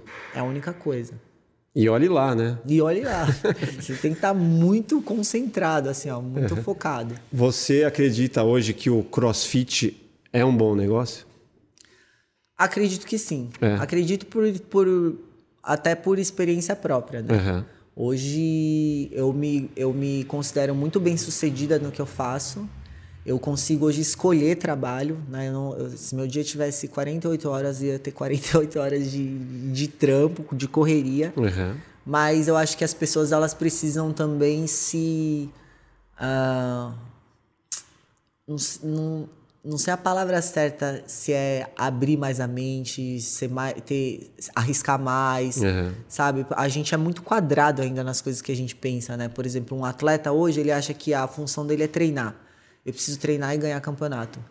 Não, você tem que ter mais algo além disso, né? Você precisa saber, por exemplo, por exemplo, mexer numa rede social, você precisa fazer seu próprio, né, seu próprio conteúdo, Sim. porque tem, tem, isso é um assunto até que eu falo bastante, né? É, de atleta e patrocinador, né? Essa relação de atleta e patrocinador. O que que você como atleta, o que que você vai oferecer para a marca? Então, e assim, o atleta ele tem que entender que assim, a marca é uma empresa. É, a empresa vê números, ela precisa de retorno. Então, se você não tiver mais nada para oferecer além de ganhar um campeonato, se você não tiver mais nenhuma outra habilidade, vai chegar um atleta tão bom quanto você, que também oferece a mesma coisa que você oferece, mas ele oferece muito mais. Tá bombando nas redes Qual, sociais. qual, qual, quem que vai ganhar o patrocínio? É. Então eu, eu vejo que a gente ainda tem, é muito limitado nas coisas que a gente pensa, sabe? Ah, eu não sou blogueiro, eu sou atleta. Cara, se você o- e no- nos dias de hoje você ainda pensar assim, né? Você vai ficar para trás. Esquece que você tá vendendo a sua imagem. Não dá, não dá, não tem como. O, o- o cara que tem mais seguidores no Instagram é quem? Cristiano Ronaldo, é um atleta. Sim, super atleta, né? E se ele não quisesse jogar nunca mais, o- a grana que ele faz, assim, e, e a gente tá falando, não tá falando, ah, você tem que ser ambicioso, nada disso. Não, é sua posteridade, né? Você vai se aposentar, você vai viver do que se você não tiver uma gestão da sua carreira, É. né? Você vai viver do que? Você não vai viver de performance o resto da vida. Você precisa construir o seu futuro. E a gente tem isso na mão. Antes a gente dependia de mídia, por exemplo, né? Você dependia de uma revista, A grande mídia, né? Da grande mídia para fazer o seu nome. Uhum. Hoje todo mundo tem acesso, hoje todo mundo tem seu próprio perfil, você cria seu próprio conteúdo, você não precisa de ninguém. Sim. E quanto mais você cresce, mais visibilidade você tem, mais resultado você entrega, melhor você tá. Então a gente ainda tem muito, eu conheço muito atleta que ainda tem a mente muito fechada para isso, sabe? Tem que, acha que você tem que ser uma coisa ou outra. Não, o cara que tem a habilidade de fazer várias coisas bem feitas, esse é o cara que vai sair na frente. É o generalista. Sim. Ô, Caro, e assim, qual que é o desempenho do cara que ele, ele tá nesse meio do crossfit, ele tá buscando patrocinadores, e ele tá. Ele é o cara que ele é o bom, o bom blogueiro, digamos assim, mas ele não é o tão bom atleta. Olha, eu vou te falar que tem vários, vários perfis de atletas diferentes, né? Tem um atleta de performance, 100% performance, que é o cara que vai ganhar tudo, que é o cara que é um fenômeno. E esse é indiscutível. Só que quantos campeões existem no mundo? Existe um. Né? O campeão do mundo é um só. Uhum. Então isso não é para todo mundo. Sim. Então se você não nasceu com essa com esse talento e com essa genética ou o que for, só tem um campeão. Então a chance de você ser esse cara e, e se dar bem, esse cara que é o campeão, que, que, que é indiscutível, ele não, ele não precisa saber fazer um vídeo. Ele tem Vai a performance que- melhor do mundo, vai alguém vai, alguém fazer, vai fazer pra pra ele. ele, né? Ele não precisa. É um time, né? Mas é uma pessoa no mundo que é assim. As outras têm que batalhar. Então, o cara que tem a performance, mas ele não é o melhor naquilo que ele faz, ele tem que desenvolver várias outras habilidades. Hoje eu vejo claramente assim, os atletas que são midiáticos, eles nem são talvez o melhor, talvez o segundo melhor, o terceiro melhor. Eles se dão muito melhor do que o cara que é só bom, só performance Uhum. e não tem mais nenhuma outra habilidade. Porque é aquilo que eu falei, hoje, qual que é a sua mídia? Como que, como que você atrai patrocinador para para você viver daquilo que você gosta, que é o esporte? Como que o patrocinador vai te ver? Qual é a maior, aparece? fonte de, a maior fonte de renda de um atleta de crossfit? Hoje, dificilmente você vai ver atleta de crossfit no Brasil vivendo só de treino e patrocinador. Todos eles Não dão tem, aula. tem outro, ou tem função. box, dá aula, ou trabalha em outra coisa. Até os atletas games, muitos deles, mesmo sendo top 10, 5 do mundo, ainda trabalhavam, tinham um- uma carreira fora do esporte. Caramba, mano. Quando você diz da galera gamer aí, eu acho que a galera tá entendendo errado ali. Gamer não é o game do É. videogame, tá? são do CrossFit Games, que são os melhores atletas do mundo. Ah, Quais tá. são os top 3 hoje? Do mundo? É. Hoje tem assim. É, É, é- o Matthew Fraser? Então, muda muito, né? Pódio, porque cada campeonato é um campeonato. Mas unânime, assim, os dois melhores atletas hoje no mundo é a Tia Claire Toomey, que é já a quarta vez campeã do mundo, e o Matthew Fraser, que se aposentou. Ah, Saiu. pa- parou? Parou. Ganhou cinco vezes e parou. Então, isso, assim, são de longe os melhores. Já se provaram por A mais B, que são os melhores. E tem um fenômeno do CrossFit, que é o Rich Froning, que é Uhum. o cara que competia individual, que também ganhou um- quatro ou cinco títulos individuais, foi pro time, montou um time. Ah, não quero mais competir individual porque é muita dedicação, agora vou montar um time. O time dele ganha tudo. É campeão do mundo também pela terceira ou quarta vez. É muita técnica. né? O cara é um fenômeno, mas assim, se você assistiu o documentário dele, ele nasceu pra isso Uhum. todas as qualidades e, e- e talentos que um atleta de alta performance tem que ter, ele tem. Cara é surreal. E, e do Brasil, quem você diria que é o melhor hoje? Cara, hoje, assim, na- no cenário nacional, mulher, a Larissa Cunha, que ela é atleta- até atleta nossa, Uhum. ela disparou assim muito longe né, das, das meninas. Não surge muito atleta. Uhum. Né? Hoje as atletas que tem que ainda competem, mulher ainda é bem mais difícil, né? Então, desde a minha época, tem atleta, por exemplo, tem uma atleta que é a Anitta, que ela classificou esse ano para o CrossFit Games, né, como time. Uhum. Ela era, ela participou do primeiro TCB há 10 anos atrás. Ela está competindo há 10 anos em alta performance. E não surge muitas atletas novas, né? Tem três ou quatro atletas novas, mas ainda as que estão antigas estão dando trabalho uhum. estão conquistando as coisas. Uhum. Homem é um, uma rotatividade bem maior, né? Porque homem tem muito mais opção. Uhum. Mas hoje tem Anderão Primo, tem o Guilherme Malheiros. É, eu ia falar do Anderão que são atletas que estão aí, o Kaique, Servene, depende do campeonato, né? depende do estilo do campeonato. Um cara para ser igual o Fraser, que qualquer campeonato que você botar o cara ele vai ganhar, esse sim você pode falar, cara, ele é o melhor atleta do mundo. Você diria que ele é a pessoa mais bem condicionada do mundo? Você acha que dá pra... O Fraser? É. Ah, eu com certeza. É? Com certeza porque eu faço o que ele faz, né? Tipo, eu, eu pratico o esporte que ele pratica, eu sei o quanto é difícil fazer o que ele faz. Uhum. Não tem condições. Ele era levantador de peso olímpico, né? Você vai ver o que ele performa, o que ele faz dentro da variedade que tem no CrossFit, às vezes um atleta só daquela modalidade uhum. não faz melhor que ele.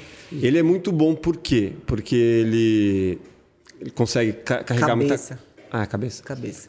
É porque assim, tem carga, tem a lá, tipo a parte é, flexi flexibilidade, né? tem vários, vários requisitos, o, né? O negócio do CrossFit é o cara que ele está preparado para qualquer coisa. Então você não sabe, né? Você não sabe o que vai surgir, sempre surge uma prova diferente. Então, o cara que trabalha todas as dificuldades dele, a gente trabalha as 10 capacidades físicas.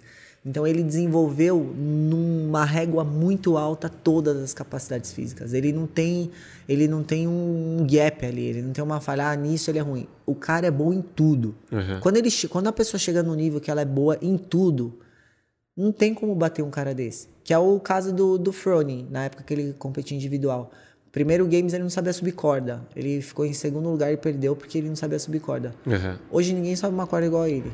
Aí ele era ruim de natação. Ele perdeu uma prova, ficou em 11 numa, num campeonato lá, né, na primeira prova de natação. Mesmo assim ele ganhou o, o, campeonato. Mas ele ficou mal nessa colocado porque ele não era bom em natação. Ele não perde mais uma prova de natação. Então, os caras, eles têm uma busca por, Sim, por, por desenvolver tipo, a perfeição em todas as capacidades. Então, quando ele encontra um gap, né, que é uma, é uma coisa, é uma capacidade que não está equilibrada com as outras, o cara massacra aquilo até ele ficar bom, tão bom quanto no que ele é melhor. Né? Então, é uma régua para cima, assim. Os caras, eles vão atrás. Homem e mulher. A tia Claire é um fenômeno. Ela foi, ela foi campeã dos games no mesmo ano que ela foi campeã olímpica de, de levantamento de peso olímpico.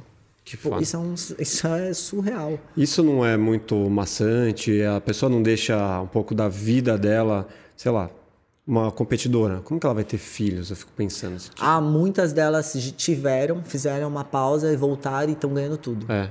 Tem uma, uma atleta australiana ela tirou tipo um ano de sabático para ela ter filho e tal. Ela teve filho, ela voltou, já ganhou a, o regional da. Porque às vezes volta mais forte, né? Cara, é surreal, né? Porque assim, pensa assim, que são 20 anos talvez de dedicação para o esporte. Um ano que você vai ficar fora. E não é que um ano que ela ficou fora parada, não né? Ela continuou fazendo o que Sim. ela fazia, mas né? sem competir, sem né? competir sem e tal, tanto. mas não deixou de, de, de, fazer a manutenção daquilo uhum. e volta, volta voando. Entendi. Então isso não atrapalha, né? Mas eu acho que vai muito do objetivo que a pessoa tem. Quando a gente fala ah, deixa de viver, talvez o objetivo de vida dela e a satisfação, o que faz ela feliz. É, a vida dela é isso. É aquilo ali. É que eu, eu é, o né? termo deixar de viver coisas convencionais. Sim. Tipo... Talvez para ela o objetivo da vida dela, ela tem a vida que ela ama e, é, e ela, se você tirar aquilo dela, ela não vai ser feliz, né? Uhum. O, o, atleta ele, tipo, ele, é, ele é muito apaixonado, né, pelo que ele faz. E ele sabe o tanto de coisa que ele tem que abrir mão para levar aquela vida. E tá tudo bem. Uhum. Tá tudo bem. E você privada de treinar no meio da pandemia, porque eu imagino que você também, o CrossFit é sua vida.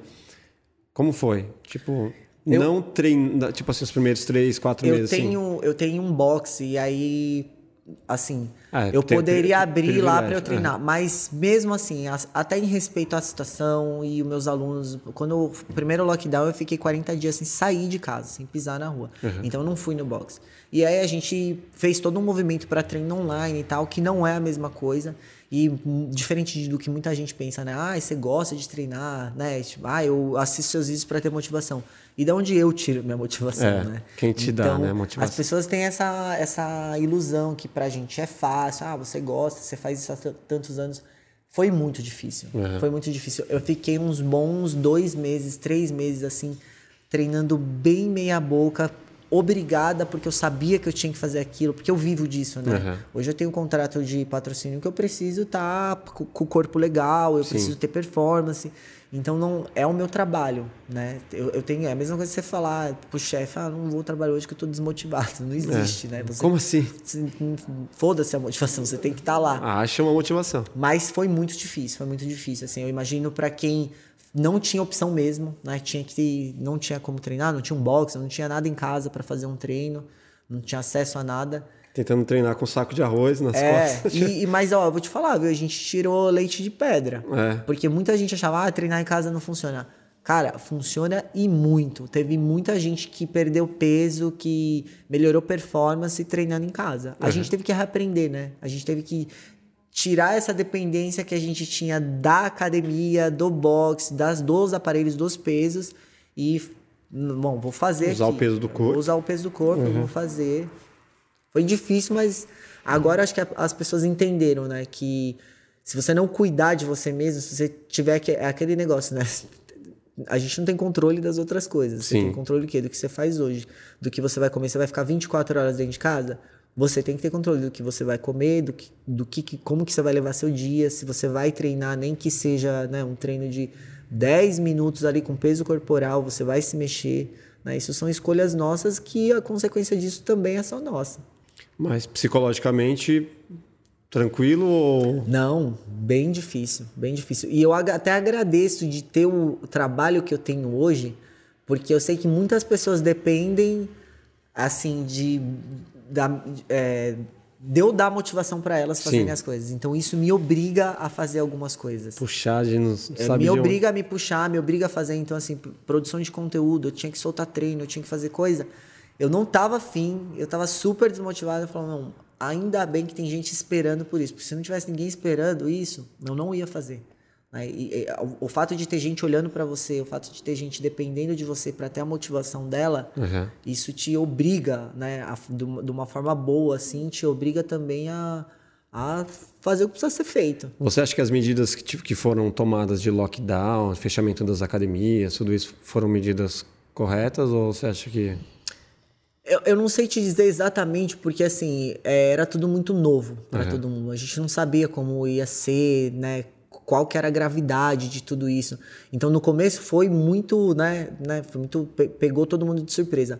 Mas ao longo do tempo, eu achei que a gente foi muito prejudicado, né? A academia não ser essencial agora é essencial, mas cara, mais do que nunca as pessoas precisavam sim de atividade física, Sim. né? E eu vejo assim, não é a solução a gente estar trancado dentro de casa, porque imagina se a gente ficar numa pandemia cinco anos, você vai ficar cinco anos trancado dentro de casa, a gente tem que ter educação e aprender a lidar com um mundo novo, de uma forma responsável, né? É, tomando as medidas necessárias para isso, mas eu não acho que isso é a solução, sabe? É, a gente foi, a gente sentiu na pele, assim, não tô falando só de dinheiro, só do negócio, mas da saúde mental das pessoas porque foram privadas de fazer atividade física. E não adianta falar, ah, não, mas atividade física é em qualquer lugar, você faz em casa. Não, isso, isso, isso teve que ser aprendido, não é de um dia para o outro. Sim. Então teve muita gente que entrou em depressão, sim. Tem muita gente que, é, por causa da rotina, de se alimentar mal, de estar privado de fazer alguma coisa. Você imagina se você faz um negócio, você treina, você já não gosta de fazer aquilo. E aí as pessoas, de repente, de um dia para outro, falam: não, você não vai mais, você não pode. Você vai fazer. É o que faltava, né? Era ah, a desculpa que você precisava para se entregar. Sim. Então, é- era, eu, vejo que assim, demorou para a gente poder abrir de novo a academia, né? Abrir o bar primeiro que a academia. Para mim, isso não, É. não fazia sentido nenhum. nenhum. E agora já tá normal. Agora tá, a gente tá numa. Ou tá com reduzida. Faixa. Como que tá agora? Eu No... nem sei qual faixa a gente tá. Nem eu.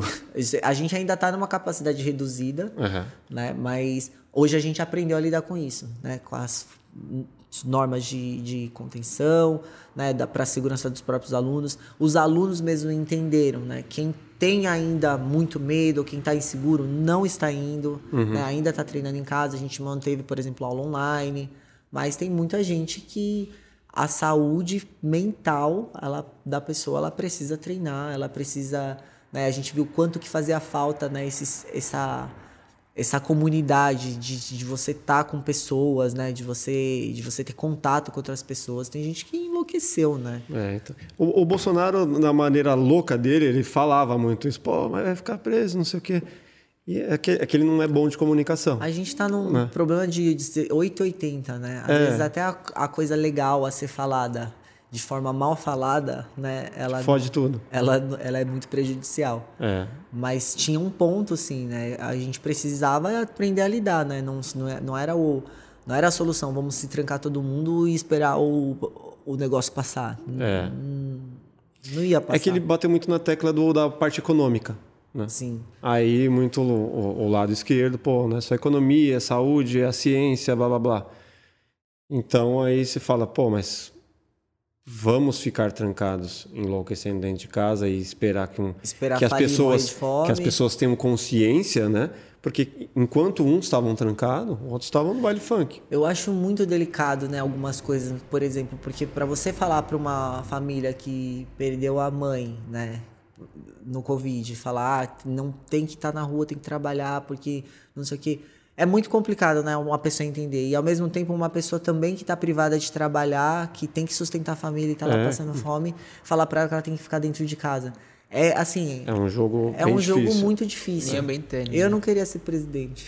Nem- É, então, mas é, o que eu vejo em tudo isso é que é em meio a tudo isso, é, vários outros fatores de disputa política, Com certeza. disputa de poder, ah, pô, o Dória de um lado, Bolsonaro do outro, troca de governos, quando Principalmente aqui em São Paulo, né? Virou uma briga política. uma briga política, aí o Mandetta lá quando também se- sem muita noção falou, cara, se tiver alguma coisa, fica em casa, espera piorar. e não, aí foi foda, é. vamos te falar, né? A gente passou uma fase. Aí, aí difícil, se piorar, aí você vai no hospital. Pô, você foi entubado, fudeu. tá? tipo, os caras não tinham. Aí, cloroquina, ivermectina. Você fala, caralho, velho, que onde a gente foi parar? E, e ainda tá, né? Agora e, e é por isso que eu entrei de cabeça no estoicismo, porque se a gente for depender de decisões externas pra gente é, guiar a nossa vida, a gente tá todo mundo fudido. E sabe que o, o período que eu fiquei bem mal é que eu fiquei uns dois a três meses, até por conta da produtora, da, da galera que trabalha com a gente, que caminho que a gente vai seguir. A gente foi muito nessa, pô, precisamos entender, tipo, que caminho que o país vai tomar. Vou acompanhar todos a, a, a, decisão errada. Vou acompanhar todos os jornais. Pô, Band News, CNN, Não, é. Globo, meu, todas. Aí enche a cabeça de informação Isso foi e vai uma dormir coisa que depois. eu me blindei, assim. Você se blindou? Pri- Principalmente em mídia aberta. Meu, de TV eu aberta. fiz a cagada. Eu comecei a acompanhar tudo. Então, saía de um, ia para o outro, estava trabalhando ali, tipo, CNN. Aí, não, CNN é um pouco mais imparcial. Você. Nada. Não dá, porque assim, o que, que vai mudar isso pra gente? Porque a gente continua lá em casa, né? É. Não, não são decisões que a gente vai tomar. Então, não tem porquê. Você- A gente tá vivendo um momento que quanto mais saúde emocional você tiver, melhor. Então, você precisa focar nas coisas que vai te trazer essa saúde emocional e não ao contrário, E né?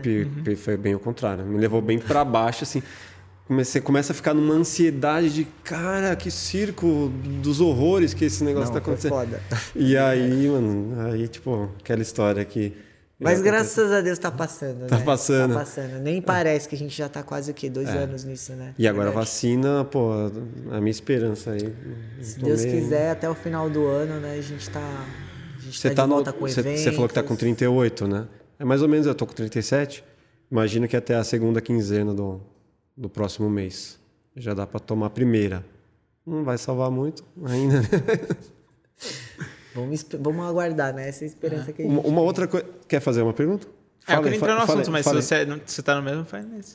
Não, não, eu ia falar já outra coisa. Eu ia falar a questão do. Pode falar, pode falar.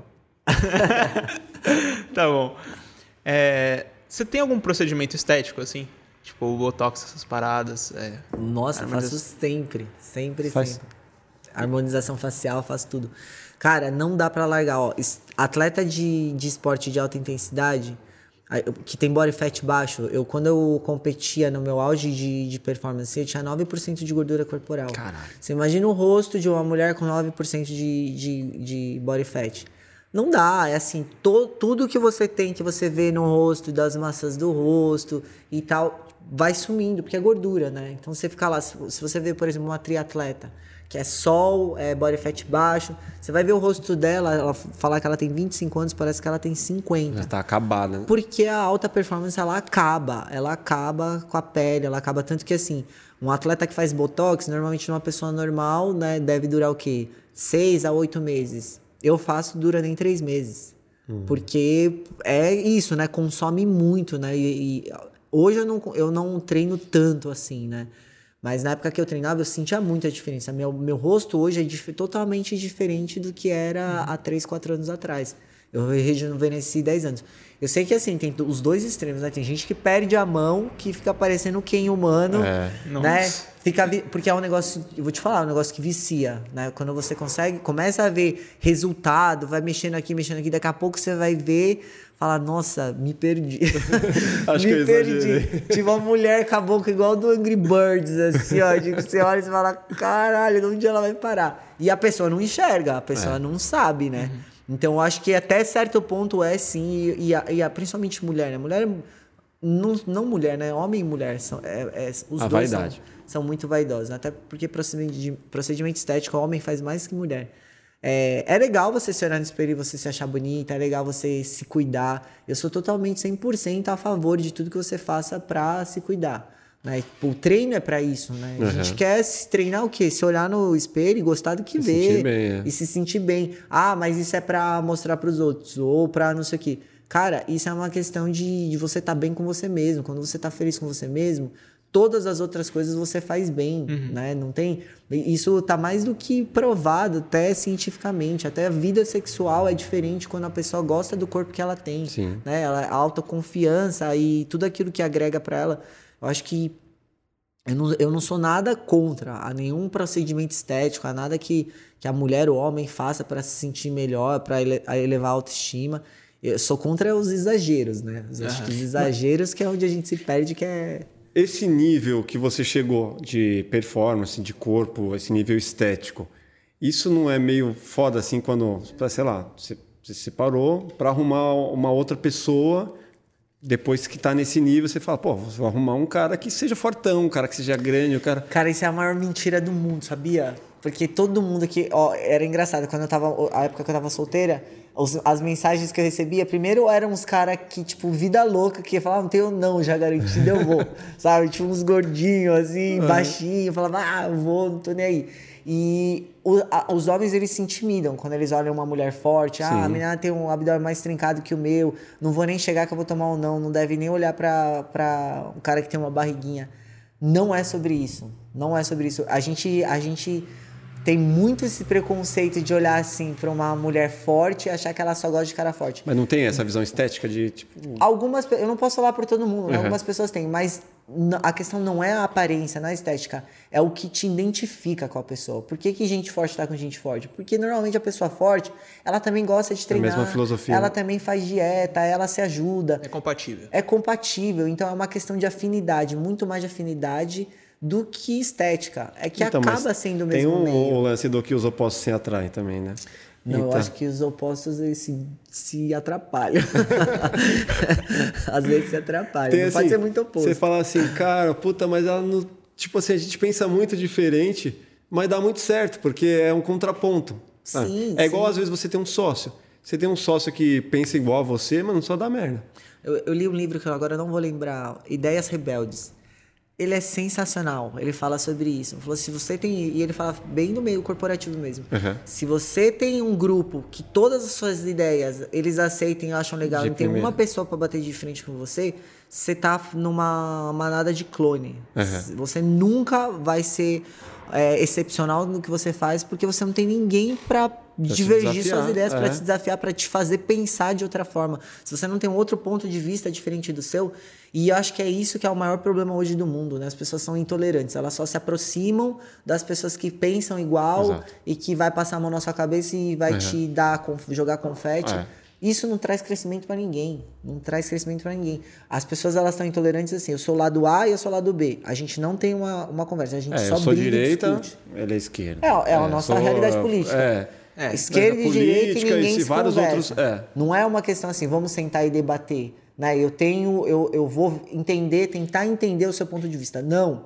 Eu levanto a minha bandeira e eu quero que você morra. Eu quero que Uhum. você se exploda, eu vou te excluir da minha vida. É, eu sou crossfiteiro, ele é lutador. Qual um é que é skatista, o outro é não sei o Qual quê. que é o crescimento que isso traz? Nenhum. Nada, é. Nenhum. Você vai só se enchendo de mais de si mesmo e você vai ficando cada vez mais cego para outras coisas. Uhum. Então, até essa parte de, de você ser diferente, né? Tanto sem relacionamento como sociedade, eu acho que é super saudável. Contanto que você não seja intolerante. Uhum. Né? Mas você então não é intolerante com os gordinhos que, que tem na Não. com você. Não sou. Mas agora você tá namorando. Eu tô. Ah, então. E, e agora ele é intolerante. atleta. Não, ele é atleta tal, mas. Fortão. É, só que assim, eu nunca procurei. Eu sempre namorei pessoas assim, mas eu nunca procurei esse perfil Uhum.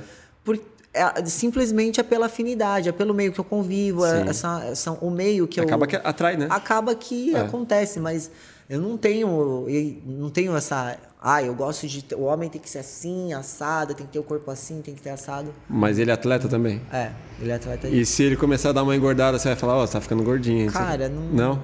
Não liga. Não. Que aí eu, assim, ó, o relacionamento hoje ele já tem outras coisas muito mais importantes Outras que a raízes, aparenta- né? É. aparência física. E isso é muito assim.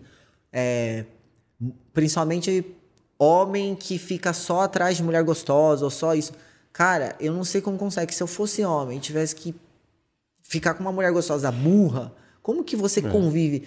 Fica, fica trancado na pandemia com uma mulher burra, que é só gostosa, fudido. pra você ver. Você, chega uma hora que você não quer mais. É. Fala, ah, beleza, já fiz o que eu tinha que fazer, não aguento mais transar. Não consigo conversar com essa pessoa. Uhum. Então, é- eu acho que é muito mais que estética, muito mais que isso, né? Hoje as pessoas, elas... É a afinidade que, que, que te junta com alguém, seja com trabalho, relacionamento, né? Uhum. Eu acho que isso é o mais importante do que qualquer outra coisa. É, no, no- no trabalho aqui, a gente muitas vezes busca pessoas é, que são além de técnicas. Né? A pessoa boa de convivência, é difícil você saber se a pessoa é boa de convivência antes de ter convivido. Mas, pô, a gente quer uma pessoa gente boa, gente fina. Pô, indica alguém aí legal, que você, que você sabe que a pessoa tem um talento, mas assim, que possa desenvolver habilidades técnicas do- no decorrer. Cara, sabe? eu prefiro trabalhar com gente menos esperta, né? Menos inteligente, Aham. que seja muito melhor de conviver, né? Porque assim, quantas horas a gente passa por dia trabalhando? Você imagina você ter que lidar com uma pessoa chata que Ego, foda. é, é. ah, ela é eficiente. Foda-se. Uhum. É só qualidade de vida. Você vai conviver quantos anos e quantas horas por dia com uma pessoa que não te faz bem. É. Então, a- às vezes é muito melhor você ter uma pessoa que tem menos habilidade, mas que tá lá, é proativa, que aprende, que tem se relaciona bem, Uhum. né? Você ensina outras coisas, né? E isso te traz mais qualidade de vida do que você tá com um cara fudido, que é inteligente, que faz isso, que faz e acontece, e é um escroto. Você pede pra mudar uma letra ali, o cara fala, pô, Não. como assim? Não, Você mudou não meu layout. gente tipo egocêntrica ou gente que não não ouve sabe gente que é muito difícil eu, Uhum. eu não eu não gosto já deixei de, às vezes de fazer muito negócio com gente na- no primeiro contato assim que ah vamos sentar vamos discutir vamos fazer isso as coisas você percebe né você pega na conversa da pessoa você pega no jeito na linguagem corporal da pessoa você pega e fala mano Feeling, né? Você fala, vai me não- dar problema eu Não vai bater. não quero Uhum. é, tipo, não Você já rolar. tem isso, né? Porque tanto tempo lidando com pessoas, empresária, ah eu aprendi Você- na você igreja isso né? na igreja. Você consegue fazer um filtro? Você tem uma seleção, assim, meio que. Primeiro papo, primeira semana de convivência, assim, com. Normalmente eu não me engano. É. Normalmente eu consigo até ler bem as pessoas. Quando eu acabo de conhecer a pessoa, eu gosto muito mais de, de observar do que qualquer outra coisa. Uhum. E não observar a forma que ela é comigo. Porque, por exemplo, no meu meio é muito fácil você me tratar bem. É. Né? Tipo, tem muita gente que tem interesse em muitas outras coisas.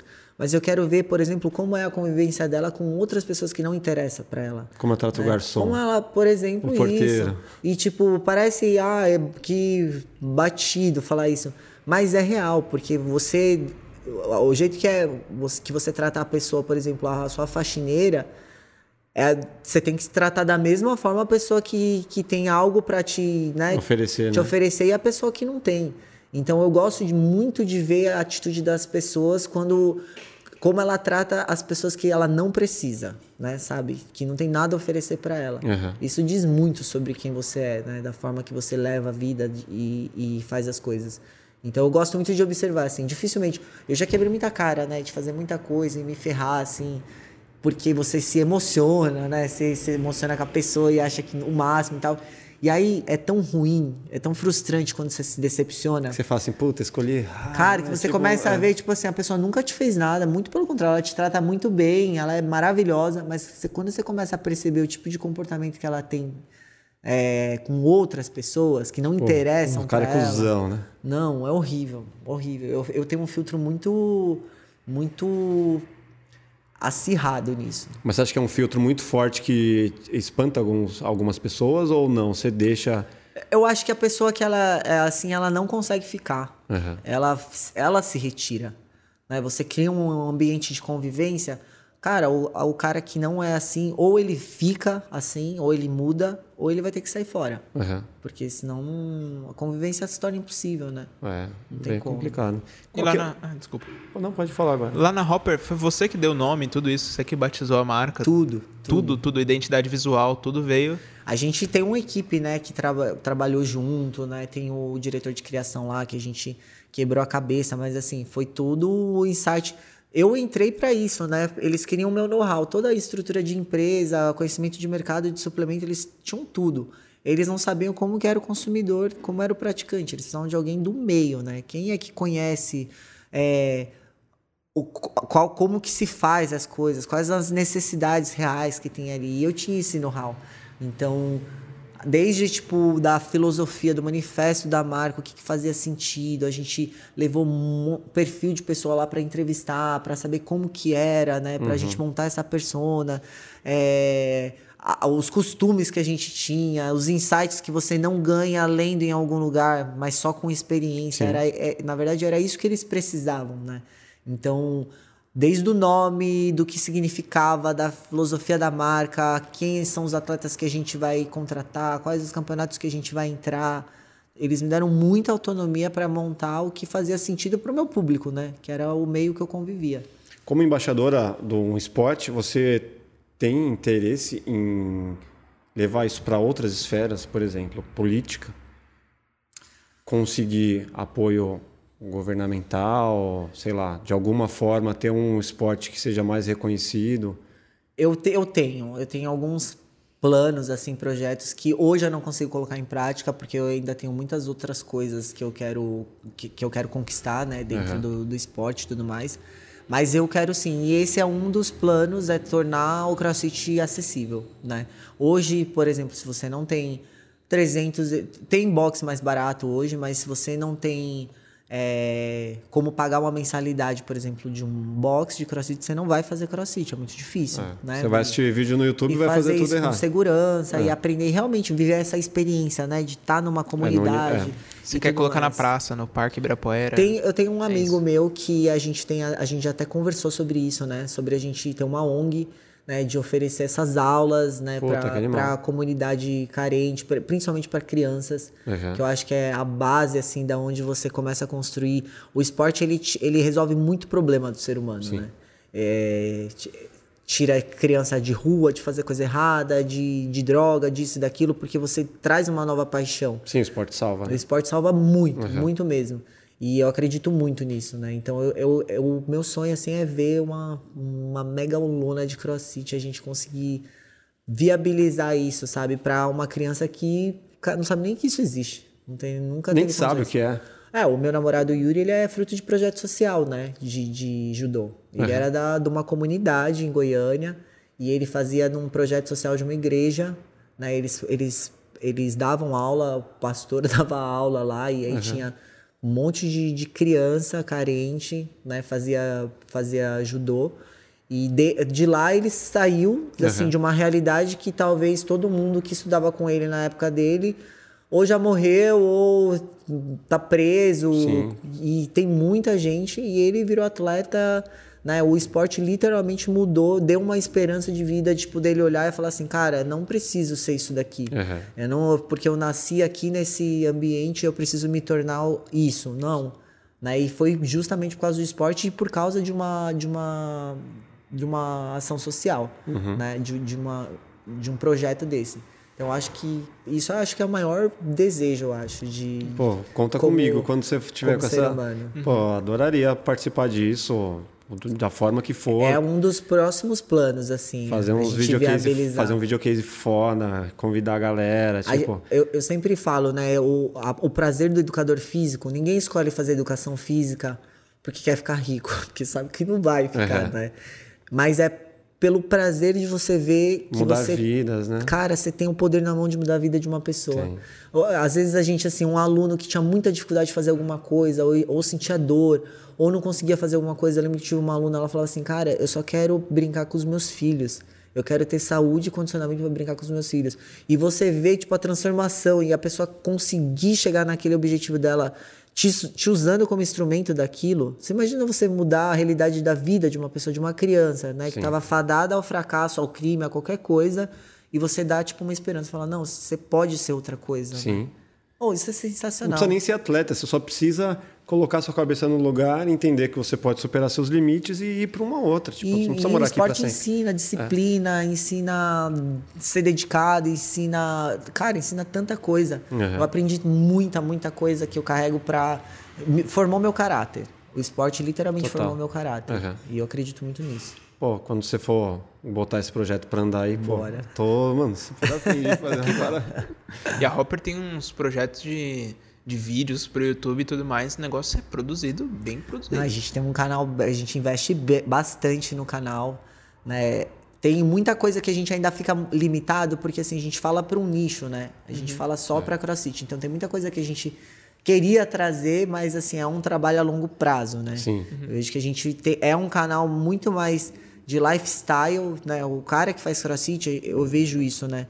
Não é só pelo esporte, não vou lá só porque eu quero né, produzir endorfina e me, ou desfilar de, de sunguinhas da Delta na praia. Não é isso. É muito mais do que isso. Envolve, a, cara, a sua vida, aliás, envolve muito mais a sua vida fora do que você faz do boxe, né? Da, da arena de competição com a sua família, com os seus relacionamentos, com o seu trabalho, com a sua carreira. Eu acho que ensina muito e tem muitos universos que a gente quer trazer para dentro do canal. A gente estreou essa, esse, esse quadro do estoicismo e performance trazendo uma vertente completamente diferente do que a gente faz, né? A gente faz muito vídeo de técnica, de coach falando sobre performance, sobre vários assuntos, né, de emagrecimento e tal. Essa foi a primeira vez que a gente trouxe um assunto filosófico para dentro, né, de uma E como a- a- plataforma o pessoal recebeu isso? Ah, foi muito legal. A gente teve É, muito, muito entendeu. feedback legal. A gente gravou, inclusive a gente já falou, meu, deu certo, a galera gostou. Vamos subir um vídeo de. de ter uma, uma amiga minha, a Marina Amaral. Ela, cara, ela é coaching, assim, fodida. Ela tem uns cursos de Harvard que só ela tem. Uhum. E, e são pessoas que não são as figuras tão midiáticas, assim, mas tem um conteúdo animal, assim, animal, né? Hoje a gente vê que muita gente tem holofote e é só entretenimento. Sim. Né? É um consumo de coisa que você consumiu na hora, deu risada, foi legal, divertido, mas aquilo não acrescenta nada pra sua vida. Daí tem muita gente boa, né? Escondida por aí, que tem muita coisa boa pra falar. E ela, a gente gravou um episódio com ela, ela falando sobre. O tema foi como lidar com o fracasso enquanto a vitória não vem. E isso, assim, ela fala da, do, no perfil emocional disso, né? E isso é a coisa que o atleta mais tem que saber lidar. Né? O cara que tá lá batalhando, ele não vai desistir até o dia que ele chegar onde ele quer, até o dia que ele vencer. Né? Quantas vezes ele perdeu para conseguir vencer? É. E é difícil E o que é a entender. vitória, né? Se você falar, ah, a vitória é o cara ganhar o campeonato? Às vezes não, às vezes é Não. só tipo o cara conseguir, como você falou, agachar para brincar com o filho. Sabe que a vitória, por exemplo, do atleta de alta performance é ele entrar ali e entregar o melhor que ele tem. Se Sim. ele tiver 100% de consciência que ele fez o melhor que ele podia, cara, ele é, ele é vencedor. Foi Isso no não- limite. É, isso não é papo de perdedor, ah, não- ele fez o melhor, mas não deu. Não, isso é sim. Quando você. Eu, eu, eu já fui atleta, né? Você sabe o sentimento de você falar assim, mano, eu fiz tudo que eu podia fazer. Eu tô feliz com a minha performance. Isso é a minha vitória. É. O pódio, ele é uma consequência né, desse trabalho. Mas ele não é o mais importante. E é você saber reconhecer que assim, cara, fiz tudo, mas aquele cara ali, porra, ele mereceu, velho. O cara foi mais Exato. foda que eu. Exato. E, tipo, eles E, são um tipo, espelho pra é, você falar, mano, vou fala, chegar lá. Puta, eu vou treinar. O que, que esse treinar, cara conseguiu? Ah, lá. foi na natação que ele foi mais. Pô, vou lá treinar essa parada. Tipo, Não, é muito isso. É tudo, tudo é mindset, né? É. Inclusive pra vitória e pra derrota. Porque as pessoas só falam de mindset pra vencer. É como que é pra derrota. Tipo, ah, eu preciso tá, eu preciso estar focado, eu preciso fazer isso pra vencer, pra vencer e tal. Aí você chegou lá, você não vence. Como que você lida com isso? Você precisa ter um plano B pra isso. É. Sim. Então as pessoas elas se fortalecem a mente, fortalecem a mente muito pra receber a vitória. Você precisa fortalecer a mente também pra receber a derrota, porque mais importante, né, que a vitória, você já viu alguém aprender alguma coisa ganhando e dando certo? Não, você aprende quando você erra. É. Né? Todas as, os maiores aprendizados que a gente tem na vida é sempre quando você erra, porque você tem que falar, cara, peraí, deixa eu analisar tudo, deixa eu ver aonde que eu errei, É. deixa eu ver aonde eu posso evoluir, aonde eu posso mel- melhorar. E tem muito atleta que ele tá, ele, se- ele, ele se engana que ele tem um mindset de campeão, Aham. mas ele só sabe lidar com a vitória. O dia que o cara perde, acabou a cabeça dele, foi pro ralo, porque ele nunca, nunca teve que lidar com com- para lidar com frustração, para lidar com, com, com a derrota, com o julgamento das outras pessoas, de você ter decepcionado, por exemplo, a sua família, o seu patrocinador, Uhum. sabe? Tem- é, isso assim, isso é, é uma coisa muito Como difícil. preparar alguém pra isso? Ah, é, é muito, muito trabalho mental de várias formas, né? Você Hoje prepara alguém dessa, nesse sentido de assim, cara, não é o meu, não é minha minha área, Não. mas por exemplo, dos melhores atletas do mundo do games, né, tem um coach que é um dos mais famosos, o Ben Benjamin, que ele trabalha fortemente os atletas dele com mindfulness, com até com estoicismo. É tipo você sei lá, meditação, yoga, tudo, tudo que você imagina. Traz a religião, traz um, vários. Respiração, tudo assim. Você controlar a respiração, você fazer exercícios de meditação. Tem, assim, hoje um atleta que não trabalha a mente, não trabalha a parte mental, ele não, ele não ganha mais, ele já ficou para trás. É, né? Ele já ficou pra trás. Não é a primeira pessoa, né? Acho que Não já... é a primeira pessoa. Performance por performance, o treinamento é igual para todo mundo, né? O físico, o corpo, o limite do corpo humano, ele vai até onde, aonde eh, fisicamente ele consegue ir. Uhum. Ele só ultrapassa aquilo por causa da mente. Então, se sua mente não ultrapassa, e, e tem muitas E o coach não tem que ter um preparo psicológico, um total. Hoje Porque, um coach assim- que não tem uma, que não prepara seu atleta psicologicamente, ele tá fazendo Já um tá trabalho. fora, né? Ele tá fazendo um trabalho pela metade. O, Uhum. o atleta dele não vai ser. E se ele não é o exemplo também, por exemplo, o cara quer te incentivar a saber perder, mas ele não tem uma grande história da vida dele pra contar e te mostrar que ele tem moral pra falar isso. Faz diferença o cara ter... Não. Educar pelo exemplo? Então, eu, eu concordo e não concordo. Eu acho que tem muita gente que é muito boa na- só na prática e não sabe nada de teoria. Uhum. Tem muita gente que é muito boa na teoria e não necessariamente foi e bem o na cara, prática. é, o cara... Então tem muito cara fudido, assim, ó, muito bom, que não foi um bom atleta. Mas o cara é um preparador de atleta, assim, excepcional. Uhum. Então eu não acho que isso é uma regra. Você tem É que tipo ter técnico feito... bom técnico. Ele É, não foi jogador. Eu acho que a gente tem habilidades diferentes, né? O cara ter a vivência naquilo e ter vivido aquilo é muito importante e essencial. Mas não necessariamente ele tem que ter sido um sucesso como atleta para ele poder fazer um atleta ter sucesso. Entendi. Eu acho que são duas coisas separadas. Dá pra ser Dá. bom mesmo sem ser pelo exemplo. Dá. Tipo assim, ah, faz aí 10 barras. Pô, mas... Porque nem sempre o cara é do exemplo é o cara que sabe ensinar. Eu já vi É. muito cara bom que não tem uma didática boa. Então Sim. o cara não sabe É passar aquilo. É Aham. outro perfil. Beleza, vamos ah, pedir a. a gente tem um quadro aqui que normalmente a gente pede para os convidados, cara, é, através é, de uma playlist que a gente criou no Spotify. Cara, cita aí qual música Brasileira. já marcou, qual música brasileira já marcou a sua vida e que vale a pena a gente colocar lá. Música Tem brasileira. que contar a história depois. Cara, vocês me pegaram. E a gente acredita muito que a música marca vários momentos da, da vida. Então, colocar a sua música na playlist, colocar a música do, dos convidados na playlist vai ser um momento marcante não, lá na achei frente. animal. O problema é que eu não consigo pensar agora numa música. Você não lembra nenhuma da infância que você ouvia muito com seus pais?